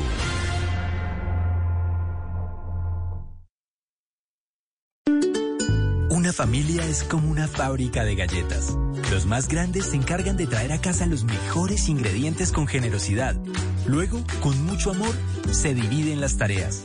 Unos cocinan, otros van probando. Algunos están al frente del horno siempre. Y los más jóvenes se encargan de servir la mesa para disfrutar todos unidos esas delicias. Eso somos, una familia que sabe hacer galletas. Arthur's Cookies Factory. Estás escuchando Blue Radio. Comparte tiempo con tus seres queridos en esta tarde perfecta para ver tu película favorita junto a ellos. Es tiempo de cuidarnos y querernos. Banco Popular. Hoy se puede, siempre se puede. Sí, señor Rodríguez. Su crédito ha sido aprobado.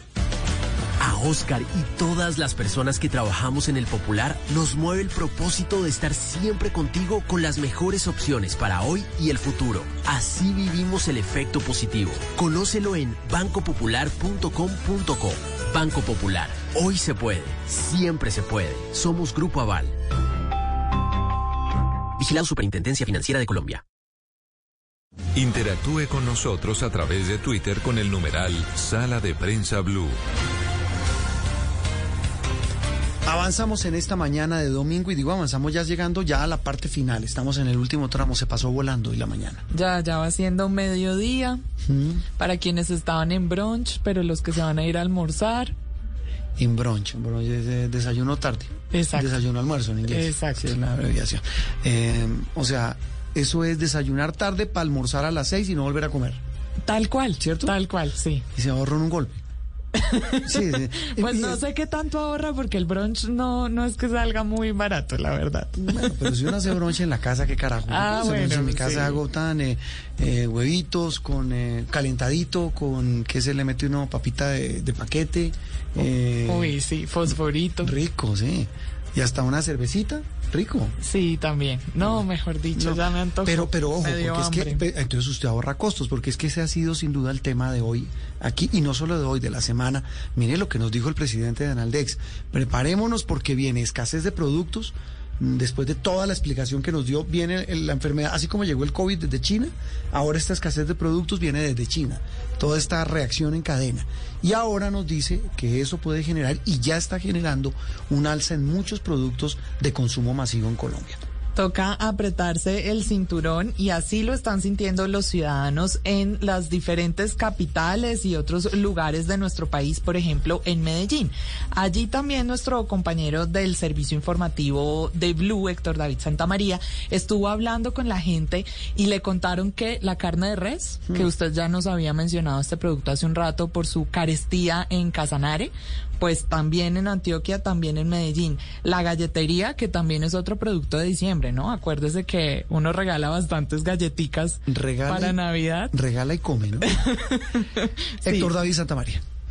El impacto de las importaciones a nivel global y el paro nacional de marzo y abril de este año son las razones principales para que algunos productos de la canasta familiar hayan subido su precio y se mantengan al alza. De acuerdo con Iván Darío Muñoz, gerente distribuidora de carnes de la central mayorista, el costo de la carne está por las nubes. Por ejemplo, es el caso del solomito, que el kilo lo vendían antes a 35 mil pesos y ahora está a 45 mil. Muchas empresas cerraron por la pandemia, entonces los insumos se quedaron quietos, pero seguían consumiendo los cerdos, el ganado ¿Y qué pasó en el último momento?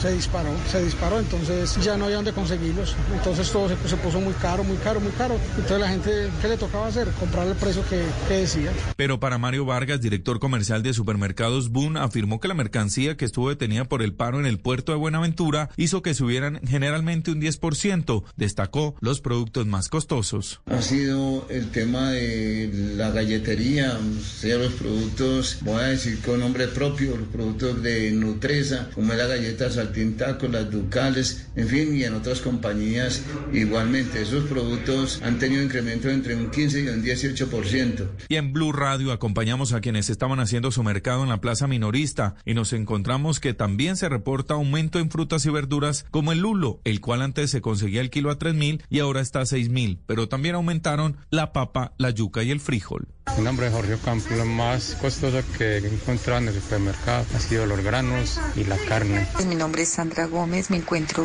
de la central mayorista, vine a hacer mi mercado y encontré todo muy caro, sobre todo la carne, el pollo, los huevos, la galletería. Veo que todo en general ha subido, especialmente el grano, lo que es todo lo de limpieza, jabones y utensilios para la limpieza, el café. Precios que según ellos a la hora de pagar todo el mercado se les ha incrementado el valor total en más de 80 mil pesos y no alcanza ni para el huevo ni para el pollo. Estás escuchando Sala de Prensa Blue. Ni para el huevo ni para el pollo, no quedó sonando. Indispensables del, de, de, la canasta. Es que dígame un elemento de la cocina, uno de los ingredientes que uno más use. El huevo. El huevo. Y el pollo. Bueno, el huevo. El huevo es lo más fácil, lo más barato, entre comillas. Pues comparado con el precio de la carne, el huevo. Bueno, hablamos, eh, parecemos haciendo mercado. Usted ya está aquí haciendo cuentas. Pues es que el mercado es lo que está afectado. Yo ya estoy pensando en el de esta quincena. Hay que salir de aquí a ver qué se compra barato. Hablamos ahora de un evento al que yo personalmente le tengo un cariño, un cariño enorme, un afecto entrañable. Un par de veces tuve la fortuna, eh, gracias a sus organizadores, de asistir como presentador. Eh, he ido muchas veces como, como, como público a la Bienal de Danza de Cali, que tiene una nueva versión que arrancó esta semana en la capital del Valle, que la ratifica como la ciudad capital del arte en Colombia y en este caso de la danza. Y hablamos, repito, ya no solo en Colombia, sino que es un referente a nivel internacional. Sí, vamos, tenemos todavía la oportunidad de disfrutarla hasta mañana, lunes 15 de noviembre. Y como ya se ha vuelto costumbre, no solo de manera presencial, esta sí ha sido una de las grandes ventajas que nos ha dejado la experiencia de estos dos últimos años, sino que quienes no estamos allí también tendremos oportunidad virtual de ver algunas cositas. Que eso, eso es muy importante porque digamos que es un rezago de la pandemia el permitir que gente de Bogotá, de, de, Medellín, bueno, también de Cali, de Cartagena, de donde sea, incluso en el exterior, puedan disfrutar de un espectáculo maravilloso. Son eh, más de 400 artistas, 11 países, y a esta hora de la mañana de domingo eh, saludamos a Juan Pablo López. Él es el director artístico de esta Bienal de Danza de la ciudad de Cali. Juan Pablo, un gusto saludarlo. Felicitaciones por este evento tan maravilloso. ¿Y qué trae la Bienal de Danza de Cali en esta nueva versión? Buenos días. Buenos días a todas las personas que nos escuchan esta mañana de domingo a través de Blue.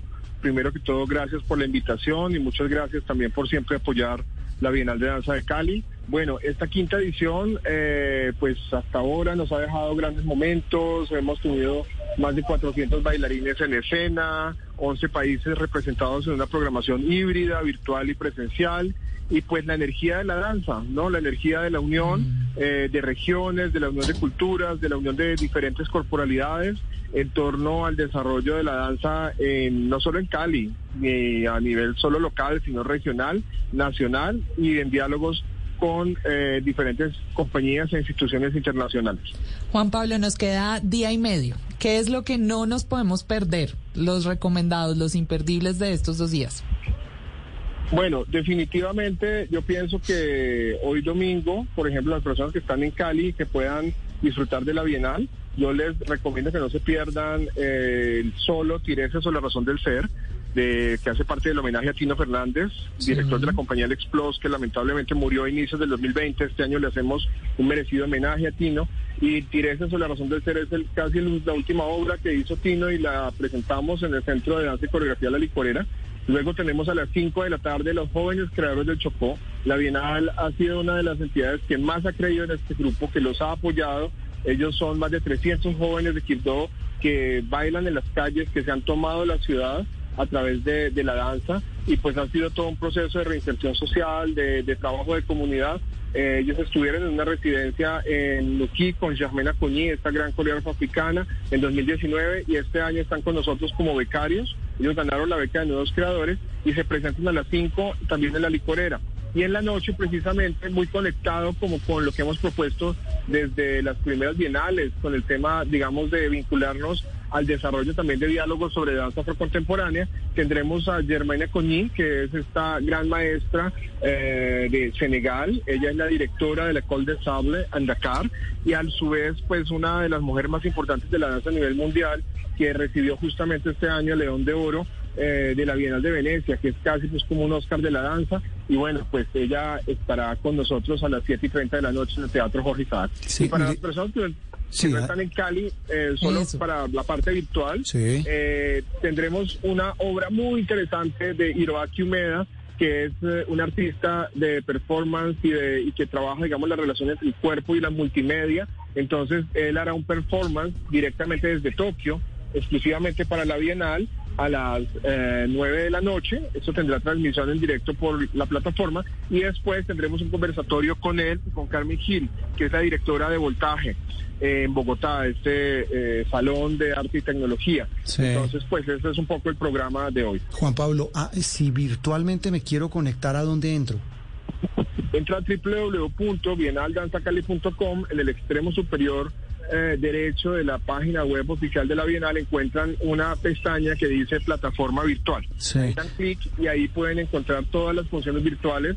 Ahí pueden ver Hiroaki Humeda y se pueden conectar eh, mañana lunes con eh, la última obra que cierra la programación virtual de la Bienal que es la consagración de la primavera de Pina Bausch, bailada por los bailarines africanos de la École de Sable de Germena Coñi. Estoy viendo aquí en la reseña que la agencia F hace sobre esta bienal y habla de danza clásica, folclórica, urbana y salsa. ¿Qué, ¿Qué, hace que una ciudad que es la capital mundial de la salsa también se convierta en la capital mundial de danza clásica, folclórica y urbana? Bueno, esa pregunta es muy oportuna. Hoy justamente estaba hablando sobre ese tema con los programadores invitados. A la vez que tenemos la Bienal, tenemos 10 programadores, 5 internacionales y 5 nacionales que hacen parte de Palco, un proyecto que trabajamos con el Ministerio de Cultura y con ProColombia. Y justamente hablaba sobre posicionamiento de Cali como capital de danza.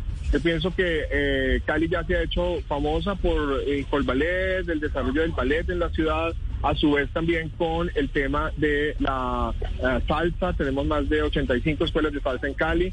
Eh, con la pandemia algunas se cerraron, pero ya nuevamente se están abriendo nuevas o nuevas compañías, nuevas escuelas. Entonces, en realidad, yo pienso que Cali ya está pasando la categoría de una capital mundial de salsa, perdón, de danza, una capital donde donde todos los géneros dialogan, donde todos estamos unidos alrededor de nuevas manifestaciones culturales y buscando los nuevos lenguajes de la danza colombiana. Y el Centro de Danza y Coreografía La Licorera, que acaba también de comenzar actividades, pues demuestra eso. Somos sede de la Bienal, somos sede del Festival de Mundial de Salsa, pero a la vez del Festival de eh, Folklore, pero también tenemos eh, el, Festival de Ballet, por ejemplo, que hacen el ballet, y el Centro de Danza La Licorera, entonces cada vez se posiciona más Cali como una capital mundial de la danza. Tal cual, exactamente. Cali, la bellísima capital del Valle del Cauca, otro motivo, un motivo más para sentirnos orgullosos por esa ciudad, la ciudad que todos queremos. Juan Pablo, eh, éxitos en el cierre de esta Bienal de Danza.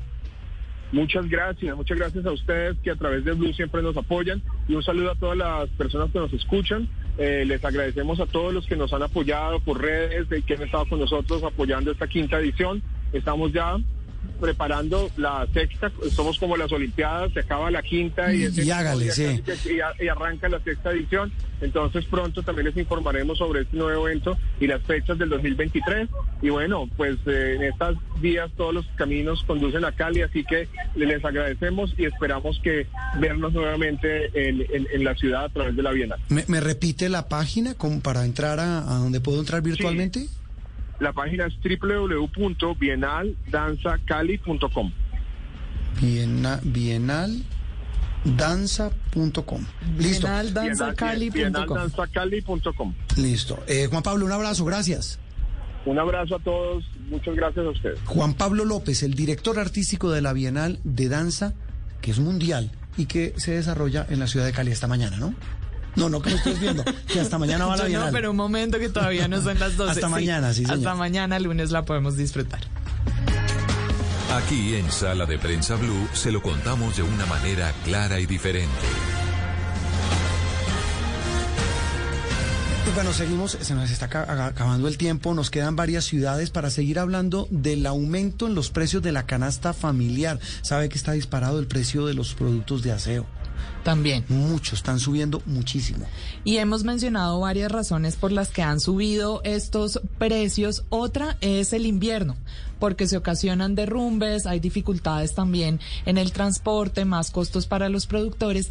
Y en Neiva están sintiendo que también están viviendo los rezagos de las consecuencias del paro nacional que tuvimos hace unos meses y que esto también hace que los precios en la ciudad sean excesivos. Allá está Silvia Artunduaga. En Neiva, productos de uso diario en los hogares como los huevos, el pollo y la carne, que subieron de precio por cuenta de la pandemia, pero además por los bloqueos y el desabastecimiento que esto generó durante el paro nacional, aún se siguen comprando muy costosos. Para Diego Sánchez y para muchos neivanos, la carne tuvo un incremento de más del 60%. Bueno, miren, un ejemplo claro, la carne, que la carne usted conseguía, la libra de carne buena, la conseguía a 6.800. Ahorita usted una libra de carne buena no la rebajan de 11 mil, 12 mil pesos. Y es que hoy Neiva se ubica entre las 10 ciudades con la inflación más alta, según el último reporte entregado por el DANE. Así lo indicó Alexander Díaz, asesor de competitividad de la ciudad. La inflación a nivel nacional para el mes de septiembre fue del 0.38, mientras que para la ciudad de Neiva fue del 0.46, como una consecuencia de la protesta social que nos generó en la ciudad de Neiva un desabastecimiento de insumos y materias primas que ocasionó un alza en los precios. Otro de los productos que más se consumen es el pollo y los huevos, pero así como la carne, este se ha convertido en un producto que ya no se puede tener en el almuerzo de los hogares neivanos. Nosotros anteriormente compramos una pechuga en 10 mil pesos, ahora 10 mil pesos vale media pechuga. Ya uno para comprar una pechuga completa pequeña, 13 mil, 14 mil pesos está valiendo una pechuga. No consigue huevos a 300 pesos, ahorita están en un promedio entre 500 y 600 pesos. Lo otro es el pollo, conseguía libra de pollo a 3.800, ahorita una libra de pollo no rebaja de 6 mil pesos. Ante esta situación, el asesor de competitividad de la alcaldía de Neiva, Alexander Díaz, aseguró que se vienen realizando controles en los establecimientos comerciales buscando que no haya especulación de precios. Sin embargo, desde la administración municipal se hacen controles a través de la Secretaría de Gobierno, de la Dirección de Justicia, para hacer seguimiento a ese índice de precios y evitar la especulación. Asimismo, señaló que en Neiva, con la reactivación económica, se han logrado recuperar 34.724 empleos. Esto es Sala de Prensa Blue. Hemos hablado de ese panorama de costo de productos, de, la canasta básica de los colombianos en eh, Medellín. Acabamos de escuchar a Neiva, lo hicimos en Tunja y ahora el turno es para Bogotá. Sí, porque uno empieza a buscar opciones, Juan Roberto. Entonces uno empieza a comparar los precios en todos los lugares, a ver dónde encuentra el producto más barato y, a ver a dónde puede ir. Así que. Mire, los oyentes nos están escribiendo y nos cuentan lo siguiente: eh, jabón. Estoy hablando de precios disparados. Eh, pilas Uy. Cuchillas de afeitar. Bueno, me las uso. me No, pues salvé sí, por ahí. No, pues sí hay gente que se depila Pues por supuesto, tipo- es uno de los elementos de ¿no? en aseo personal más Claro, comunes. Exactamente. Eh, otra, otra persona, otro oyente me dice, em, va a tocar volver al, al vino de manzana. Uy. El guayabito es serio, pero es No. baratico. Dicen Sí, porque claro, también los licores están subiendo de precio, los quesos, los embutidos. El tema no es de verdad de poca monta, es un tema complejo, difícil, no es de risa. Lo que pasa es que hay que sacarle una sonrisa a todo. Al mal tiempo, buena incluyendo cara. a las circunstancias difíciles. Y repito, por eso veamos lo que pasa en Bogotá. Sobre todo en los supermercados de la capital. A- Hasta allá fue Felipe García, también compañero de nosotros aquí del Servicio Informativo de Blue Radio. Entramos a un supermercado de Bogotá para escuchar la percepción que tienen los ciudadanos sobre los incrementos en los precios de los productos de la canasta familiar o si hay escasez de algunos de ellos. Varios nos dijeron que entre los que más han subido de precio está el aceite, que incluso ha triplicado su valor. Escuchemos a Mónica Novoa. Pero más increíble es en el aceite. De un momento a otro el aceite ha subido totalmente, que como en un 100, 200%, después de que uno compraba un frasco de 3.000 centímetros cúbicos en 8.000, 10.000, ahorita estar entre 30, 35, el más baratico vale 25.000. Otra de las quejas de los ciudadanos provienen de la subida de precios de las loncheras de los niños y niñas para el colegio, luego de que ya se retornara a la presencialidad. Así nos contó la señora Paulina. Sale re carísima, te lo juro. Eh, los yogures, las papas, eh, las gelatinas también han subido harto. Los precios de la lenteja también han aumentado considerablemente según los ciudadanos y la escasez de algunos productos de la canasta familiar en estos supermercados también se hace notar. Escuchemos a Lorena Villamil. Eh, sí, eh, de pronto la alberja, la panela, el azúcar. Por el lado de las frutas, el panorama para la gente también es preocupante. Según nos contó doña Patricia Romero, toda la libra de fruta en un supermercado sobrepasa los 2.500 pesos.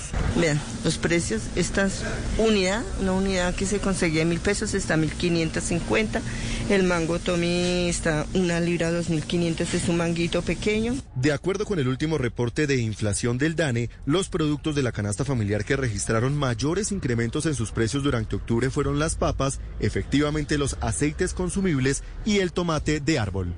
Es que le duele a la gente, le duele el bolsillo. La señora hablaba del manguito. Uno dirá, "Ah, es un manguito, ¿no? El manguito representa o dejar de consumirlo o comprarlo más caro. Así de sencillo. Claro, usted tiene que empezar a sacar de su mercado y de su canasta familiar varios productos porque decide que definitivamente la cuenta no le da. Mm, eh, sigue la gente escribiendo más productos. Bueno, bo- eh, boletas para eventos deportivos, para teatro.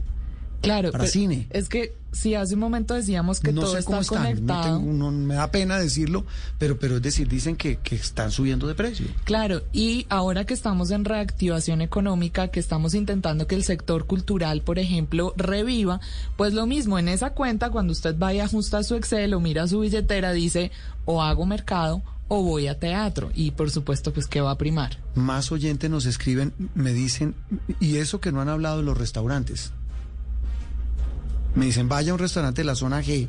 No, pues claro, Pues porque esos dirá, mismos "No vaya", precios pero- se trasladan a- al final a Claro. los consumidores en los restaurantes. Sí, e- e- es una, es una alza, eh, una reacción en cadena. Alguien dirá, pues todo tiene que subir. El problema es que todo suba al tiempo. Ese es el, el Y, problema. y en esta dimensión, porque las cosas pueden subir gradualmente, pero no en esta magnitud. Y decíamos que uno va buscando a dónde. Entonces ya pasamos por los supermercados en Sí. Bogotá y ahora nos vamos para las tiendas, las tiendas de barrio que fueron visitadas también por Dana Vargas.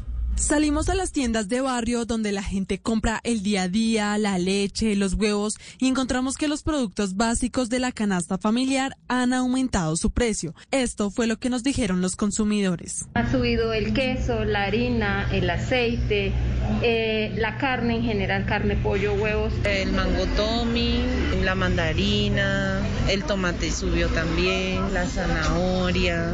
Pues casi todo, pero pues lo que más subió, más subió fue lo de lácteos. Lo que más caro está en el momento, el queso. ¿Qué más ha subido? El aceite. La carne no se puede comprar ahorita. Una libra de carne que uno compraba en 10 mil, 11 mil pesos, ahorita está en 17, 18 mil pesos. Lo que es la proteína, la carne, el pollo, Pero esta situación no solo afecta al consumidor del común, sino también a los tenderos, quienes han tenido que incrementar sus precios ante el aumento de costos en diferentes productos. Seguimos vendiendo el mismo tamaño, la misma calidad, pero un poco más caro y las personas se quejan porque tenemos que aumentar también las cosas. Uno compra poquito porque las ventas están flojas, porque hay mucha competencia. Personalmente acá traía 100 libras de queso, ahorita traigo por ahí 50. Con la misma plata traigo 50. ¿Los necesito o los necesito y me toca seguir pagando lo que toque? Buscar de pronto otro proveedor más económico para el consumidor final darle un mejor precio o subirle a los precios. Según el último reporte del DANE, la inflación en este sector ha aumentado más del 12% en lo corrido del año, lo que quiere decir que si un colombiano antes gastaba 300 mil en un mercado, ahora debe destinar más de 330 mil para comprar los mismos bienes. Opinión, análisis y mucho más aquí en Sala de Prensa Blue. Opinión, análisis y mucho más aquí en Sala de Prensa Blue. Bueno, ya estamos que nos vamos, ¿no? Estamos que nos vamos ya. Sí, porque además hemos hablado mucho de comida y ya al mediodía, entonces... Ah, Sí, pero también de precios, ¿no? De lo que vale. Eh, muy bien. Don Miguel, ¿cómo le va? Juan Roberto, buenas tardes. Eh, casi, buenas tardes, feliz domingo. Sí, no, ya. Es que estamos... Ya es un cachito. Ya cuando menos piense, ya son las 5 y se acabó el domingo. No, no hable cachito, que esto nos, nos cae la ley aquí. No hable cachito, no eche cuento. Bueno, ¿de qué vamos a hablar hoy? Juan Roberto, Señor. ¿usted se acuerda de los cazafantasmas? Uy, eso es de los 80, como 85 por ahí. 84, 85. Uy, imagínese. Juliana nos mira como diciendo. No, yo que- por supuesto sé de qué estamos hablando. El año no lo tenía tan presente, Ajá, pero... sí, Los cazafantasmas, acordémonos que fue estas, estas dos películas exitosísimas en los ochentas, en los que cuatro señores, eh, eh, ellos científicos, estaban por la ciudad de Nueva York en- ante una invasión de fantasmas y obviamente salvaron el mundo, como ya estamos acostumbrados a que se salve el mundo en la ciudad de Nueva York. era como con una aspiradora, con una luz. no, era con un, un morral, un morral, una, eh, ¿cómo se puede decir? Es un generador de protones con una pistola de protones que con los protones usted agarraba a los fantasmas. Una, aspira- una una aspiradora, con luz. Era más como usted se acuerda, usted hizo periodismo deportivo, ¿cierto, Juan Roberto? Uy, ya me acuerdo. Uy, sí, no, y no solo deportivo, eso se usaba El cacorro, el caco. sí, el popular cacorro, sí, así se llamaba, ¿qué hacemos? En términos radiales se le señor. decía así. Que era la maleta esa grandota con la que uno transmitía Y desde los audífonos que se ponían eran horrorosos de un caucho apretado, apretado que uno terminaba con dolor de cabeza. Gracias, tecnología. En los gracias. Telex, sí, señor. Sí, señor. Pero entonces era Gracias, parecido a Don eso. Otto. ¿Qué pasa? ¿Qué pasa? Eh, Telex. De la próxima semana, Juan Roberto, regresan los cazafantasmas. Ah, pensé que los Telex, los, No. los cazafantasmas. Muy No, bien. Regresan los cazafantasmas, Juan Roberto, y lo mejor es que llega con actores originales, los actores de la... Pero es un remake. Eh, no es remake, es la continuación, Juan Roberto. Ah, ok, no es la misma historia, sino la secuencia, la, secuela, la secuela. Es que Llega la secuencia, la ya secuela. La son los nietos de los cazafantasmas que encuentran otra vez el Ecto 1, ¿se acuerda de ese Pero carro? venga, devuélvame el cassette. Entonces, así estaremos de viejitos, que nosotros que estábamos jóvenes vimos a- en el 85 a los originales y ahora salen es de abuelitos. No, Sí. no de hijos, sino de abuelitos. No, no, claro, abuelitos. Es que en el 84. No de papás, sino de abuelitos, Ya, ya ellos en el 84 debían tener que 30 años, ya ahorita les pesan unos 70 años, tal vez. Dan Aykroyd, que era uno de los actores de, eh, de ya debe tener unos 70 años. Bill, Bill Murray también. Bill Murray estilo. también ya Sí. está viejito. Eh, ¿La música es la misma? la música va a seguir siendo la misma. Sí, La señor. de- ¿Cómo se llamaba? Eh, eso se llamaba Sí, Los pero- Ghostbusters. Eso era. Ay, ¿Ray el Parker? Ray Parker Jr., sí, Ray señor. Jr. Gracias, Alejo. Sí. Y. em, el, el hombre clave que tiene los datos. y eh, el único que no aparece es, es el, eh, se llama Harold Ramis, se llamaba. ¿Se acuerdas de Gafitas Egon? Sí. Él murió de cáncer ya hace algunos años. Ave María. Entonces él no está, pero la nieta de él es la que va a descubrir de nuevo todos estos artículos y que real y que vuelven los fantasmas a tomarse el mundo. Estos, esto suena muy bien. Sí. Ya, ya, yo le digo, ya tuvimos la oportunidad de ver la película. Ayer fue el preestreno acá. ¿Y qué tal? Buena. ¿Sí? ¿No es hueso? Sí, no, para ¿Baca- nada. bacana? Gusta, Ah, gusta. Estoy seguro que le va a gustar. ¿Pero gusta en general o gusta para fanáticos? Mire, yo tengo un termómetro que es mi novia. Mi novia Sí. es absolutamente... Su Ibope es su novia. Mi, mi Ibope es mi novia. Entonces, si a ella le gusta la película, yo estoy seguro que le va a gustar a todo el mundo, sin decir que es que ella sea ¿Por, público por fácil. qué es su Ibope? ¿Por qué es su medidor de sintonía? Porque yo soy muy, muy cansón, muy cansón con J. Entonces yo las películas las les veo, les va muchas veces les pongo pero y la cosa y todo, pero ella, Ella es más llega tranquila. como muy tranquila y ella le encantó, salió Ah, feliz de la película. Eh, entonces es un buen